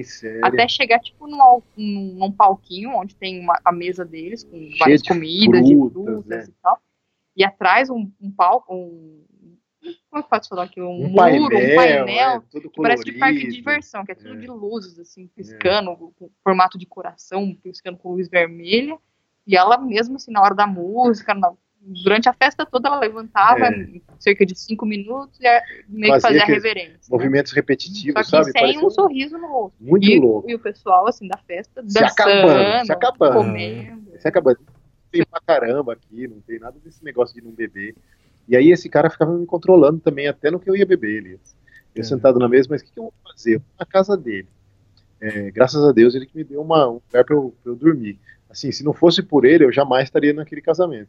Então o que o cara falava, eu falava amém e respeitava. É, porque os né, amigos dele queriam colocar Nossa, vodka os caras no queriam copo me do deixar Thiago, loucão. e o cara falava não, É. não. E aí ele eu olhava, tomei, só que ele eu não tomei. falava pros amigos pra falar, pra que não colocava, só falava pro Thiago. É. Aí o Thiago botou a culpa em mim, que daí ele virava pra mim, ó, anaconda, anaconda. Aí eu virei anaconda, porque que é a única eu- palavra que eles entendiam de cobra, anaconda. Porque eu, tipo, os amigos dele queriam pôr vodka pra mim, eu falar que não, eu apontava pra Flávia e falava, ó, anaconda, anaconda. Aí Eles davam risada, tipo, não deixava eu beber. Bebi um pouco da vodka, mas eu que a gente podia ter curtido muito mais, sabe, dançado com a galera e tudo, mas é, mas não deu, não vai ter, vai ter só essas duas Mas fotos. valeu a experiência. Mas valeu, assim, é uma coisa que tá na nossa memória, é um negócio muito diferente, muito diferente, muito diferente do que ele. E foi legal, aí quando deu. A gente chegou no casamento 8 horas, quando deu 9 e meia, ele virou pra mim e falou, ok, let's go. Tipo, vamos embora. Vamos embora. Aí eu já queria É. ficar um pouquinho mais, mas também tava cansado e não. Mas foi legal, foi uma experiência assim, muito louca, totalmente inesperada, muito sem querer. E aí voltamos pra casa dele, e aí. Mas e outro, dormimos não, é o primeiro casamento que vocês vão durante a viagem, né? Não, não, a gente foi no da Turquia, que também foi muito. Mas Foi o da bacana. Turquia a gente já tava. Quando a gente chegou, a gente já sabia que ia num casamento, né? Então deu tempo da gente se preparar psicologicamente para isso e tudo. Pudemos tirar foto, pudemos filmar. Desse aí não, desse aí foi totalmente inesperado, muito sem querer. Nossa, foi muito Não via nem os noivos saber que a gente tava ali. Acho que foi o primeiro casamento que eu fui sem tomar banho. Acho que foi o primeiro casamento da Flaca. Ela foi dois dias sem tomar banho, É, sem que foi, fazer com certeza. cabelo, né? Sem nada. Mas foi muito legal, assim. foi- E aí no outro dia, o que, que aconteceu? Eu esqueci desse negócio da fronteira, Elias, que tinha dia para entrar. Falei, despedimos deles, agradecemos, saímos bem cedo e nós estávamos a Aí 16 eu, antes de sair, a gente falou assim, ah, vou pegar, porque a- a- pra entrar no Tajiquistão, né, o Uzbequistão você não precisa de visto para brasileiros, mas no Tajiquistão é E-Visa. E a gente tinha preenchido o E-Visa lá no Irã há muito tempo atrás.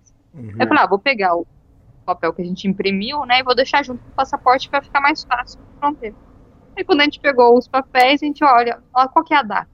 Putz, 10 do, do, do 7. E a gente tava no dia 8 do 8 do 7. Ah, sete ainda. tá. Você esperar dois dias para cruzar. Só que A gente estava do lado da fronteira, tipo, dava 20 quilômetros É. para fronteira. E aí o Thiago, né, com a ansiedade a mil dele, falou: Não, não, é vamos ansiedade. tentar, vamos tentar, vamos tentar. Eu falei, Thiago, é militar, não- eles não vão deixar, não vai ter jeitinho brasileiro para tentar né, mudar isso.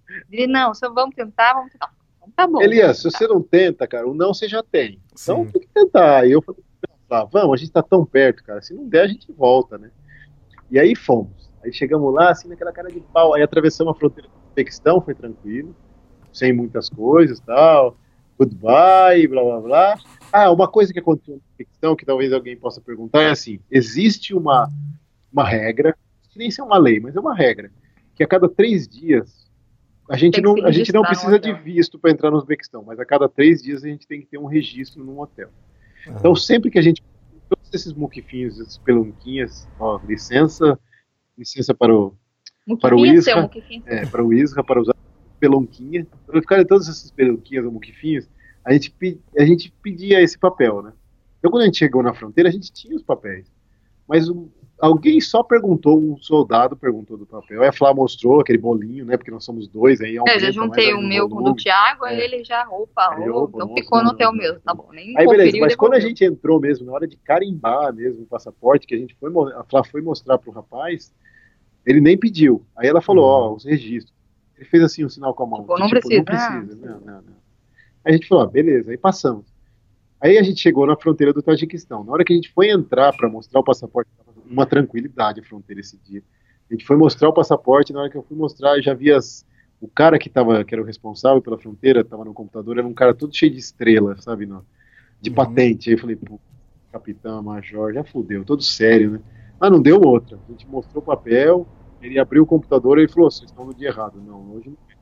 Aí eu falei, como assim? né? Tipo, Deu de louco lá. Deu de "Ai, hoje, louco, dia- né? hoje não é dia 10? hoje não é. Ele falou, que dia que tá aí? Ele falou assim, não, a entrada de vocês é dia 10. Eu falei, então, mas hoje não é dia 10, né? A cara de pau do Thiago. Aí ele Vou falou assim, um aí. Aí ele falou assim, bem seco, não, dia 10 vocês podem entrar. Hoje não. Aí ele virou a tela do computador, ele ainda foi bonzinho, virou a tela do computador e mostrou pra gente. Aí nossos nomes estavam em, em Vermelho. vermelho, tipo, bloqueados, sabe? Só a Ah, partir do tá. dia 10. Aí ele falou, ah, não teve que discutir, né? Aí voltamos, aí chegamos na fronteira do Uzbequistão de novo, os caras, ué, tipo, como Tá fazendo aqui de novo. Aí Eles falaram assim, ah, não tenho visto, né? Eu falei, não, a gente tem, aí a gente mostrou que tava no dia errado. Aí despedimos e tal, entramos de novo. Falei, puta, e agora, Flá? Pra dormir perto da fronteira, Elias, era meio zoado ali. Um movimento enorme de gente, aquela fronteira é movimentada. Aí a gente foi pra uma cidade que ficava a 16 quilômetros dali e achamos uma espelonquinha.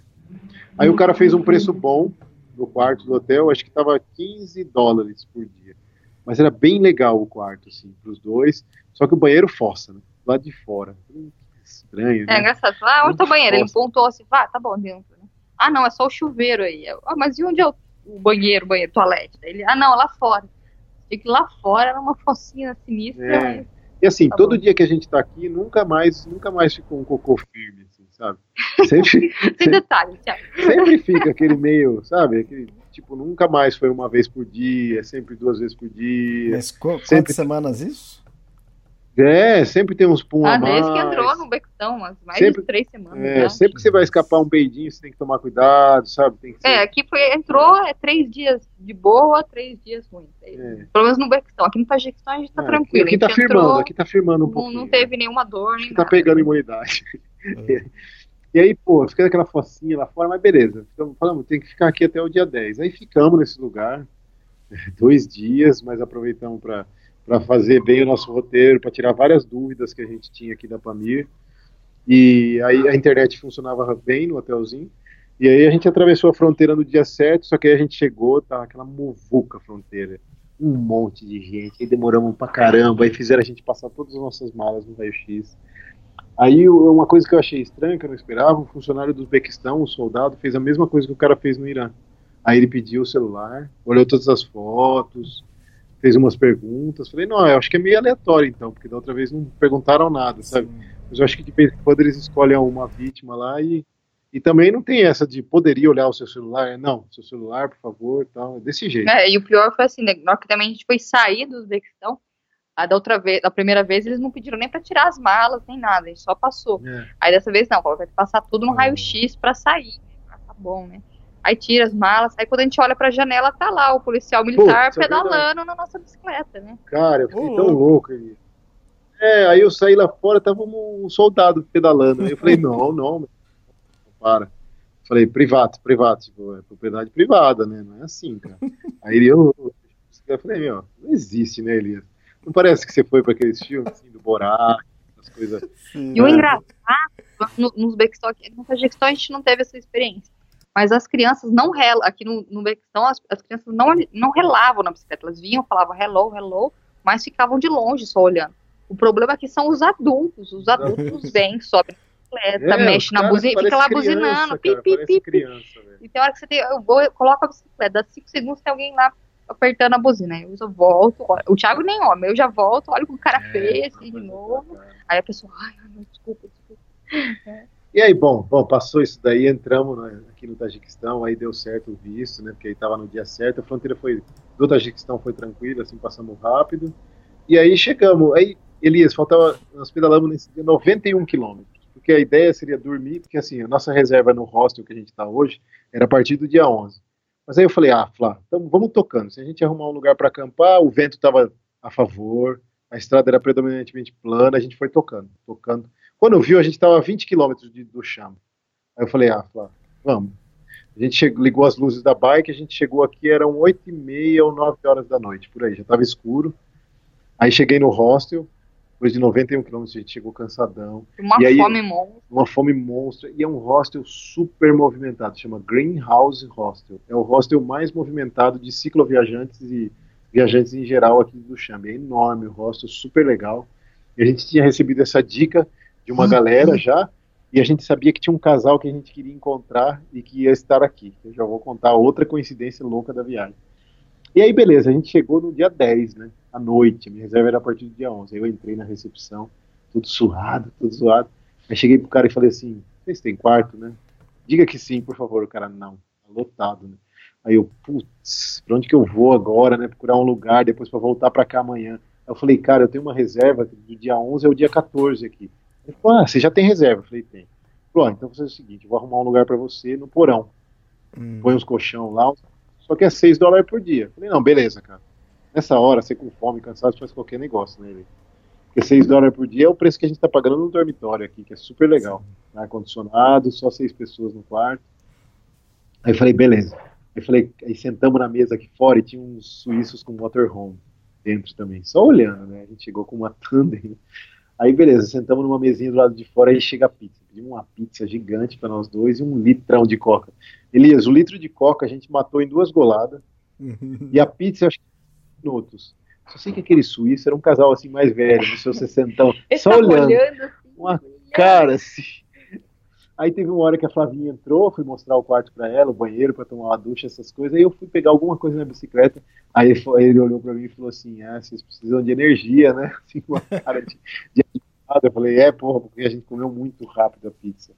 Mas assim, surpreendeu. O, o- muito bem estruturado, muito mais estruturado do que os.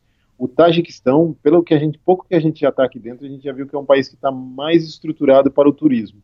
Não do sei que se o Uzbequistão. Do que o Uzbequistão e do que o Turcomenistão, com certeza. É. Não do que o Irã. O Irã já tem suas cidades que são conhecidas, mas aqui está mais estruturado talvez pela Pamir. O movimento que tem aqui, Pamir, é De, mo- de gigantesco. moto, de bike, de motorhome. Moto, bike, motorhome, é uma galera que vai. Uma galera. A cidade tem toda uma estrutura já meio para isso. Tem lojas de camping, já tem bicicletarias que o cara vem aqui no hostel para consertar a bicicleta. Já tem lugar que faz mecânica de moto, mecânica de tudo. O hostel é todo estruturado. É um hostel assim já estilo europeu, sabe? Você vai ter um quarto com seis camas, tudo arrumadinho, tudo bonitinho, banheiro é focinho, sabe?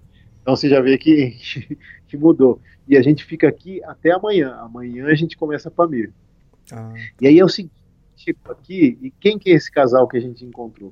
Se alguém acompanha a gente pelo podcast, quando a gente estava no Marrocos, a gente encontrou um casal de cicloturistas franceses que estão na faixa dos seus entre 60 e 70 anos. E os caras pedalavam forte. Ficamos super amigos deles. É, a gente pedalou com eles até Mirzuga, né? Onde é, É. o Saara. A gente fez a, escalando lá as dunas do Saara. Foi um dia até, inclusive, que o Thiago me abandonou no deserto do Saara. Essa história eu nunca vou esquecer. Ele me abandonou com esse casal. Ele É. ficou junto com esse casal de francês e me largou lá no deserto do Saara. E esses tiozinhos tinham mandado mensagem pra gente depois, pra gente ir pra Gap, que é a cidade deles na França. A gente foi, ficou hospedado na casa deles em Gap, na França. E foi super legal. Eles deram carona de motorhome pra gente até perto de Chamonix. Aí, Inclusive, beleza. pegaram as nossas bagagens, levaram na bicicleta deles, porque eles são, ma- apesar de ser mais velhos, são mais fortes que a gente. A gente se sentiu até mal. Eles foram tipo um papai e mamãe pra nós várias vezes. E aí agora, ele- eu não sei, a gente troca umas mensagens pelo WhatsApp falando se tá bem, se não tá. Eu mandei uma mensagem pra eles, falei, tudo bem, onde vocês estão? Ah, a gente tá indo pra Pamir, né? Falei, ah, como assim? Quando que vocês chegam? Falei, "Ah, a gente chega dia 11, né? Falei, que legal. Aí a gente se organiza. Isso é duas, três semanas atrás. Aí a gente se organizou para fazer a reserva do nosso hotel, cair também junto com o tempo que eles estão aqui. Então a gente vai pedalar a Pamir, pelo menos um trecho da Pamir com eles. A gente vai sair junto amanhã com eles. Eles vieram para cá. coincidência, a gente-. Pois é, É, chique. E outra coisa que eu queria falar agora no podcast, agradecer aí a galera, é que a gente como eu tinha falado, a gente ia mudar nosso itinerário e a gente comprou as passagens de, de Bishkek, a gente comprou uma passagem para Katmandu, no Nepal. Uhum. A gente não vai a gente queria fazer Xinjiang, mas está meio complicado. E o Nepal em outubro é bem legal, é a temporada lá, de, principalmente de trilha, faz trilha, né? E a gente vai chegar num feriado gigante vai ter no Nepal. A gente chega dia 6 lá, 6 de outubro, né?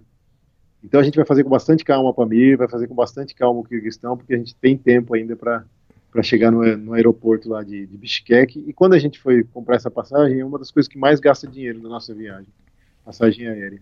E aí eu pus uns pontos para vender, anunciei meus, meus pontos que eu tinha, para a galera que quisesse comprar, para ajudar a pagar, principalmente que a gente paga uma taxa por causa da bike, de excesso de bagagem. Uhum. E teve um cara que comprou esses pontos da gente, depois teve uma galera que, que viu família e, e, e até um, um casal de suíços que conheceu a gente na Itália, viu a nossa mensagem, e essa galera ajudou a gente com grana, sabe? Grana que, pouquinho em pouquinho de todo mundo, pô, a gente quase pagou tudo praticamente. Tanto as passagens, faltou um pouco, mas pô, queria agradecer aí a galera que ajuda, tá? faz toda a diferença na, na, nossa viagem. Muito obrigado mesmo.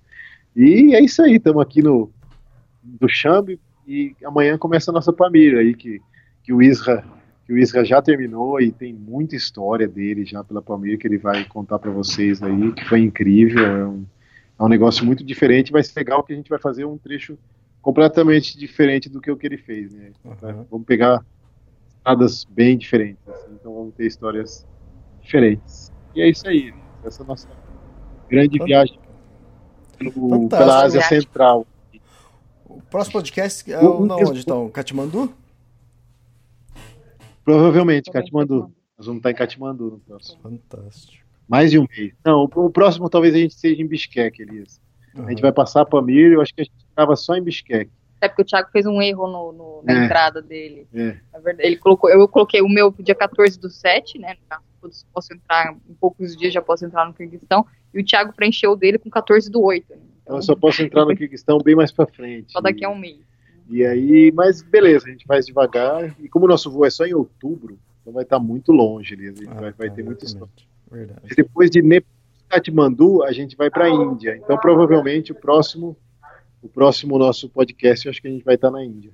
Tá. A gente vai gravar lá na Índia, em algum lugar que vai ter 10 mil pessoas olhando pra gente. Se a gente já tá dando isso aqui lá, dizem que é muito pior. Surtar.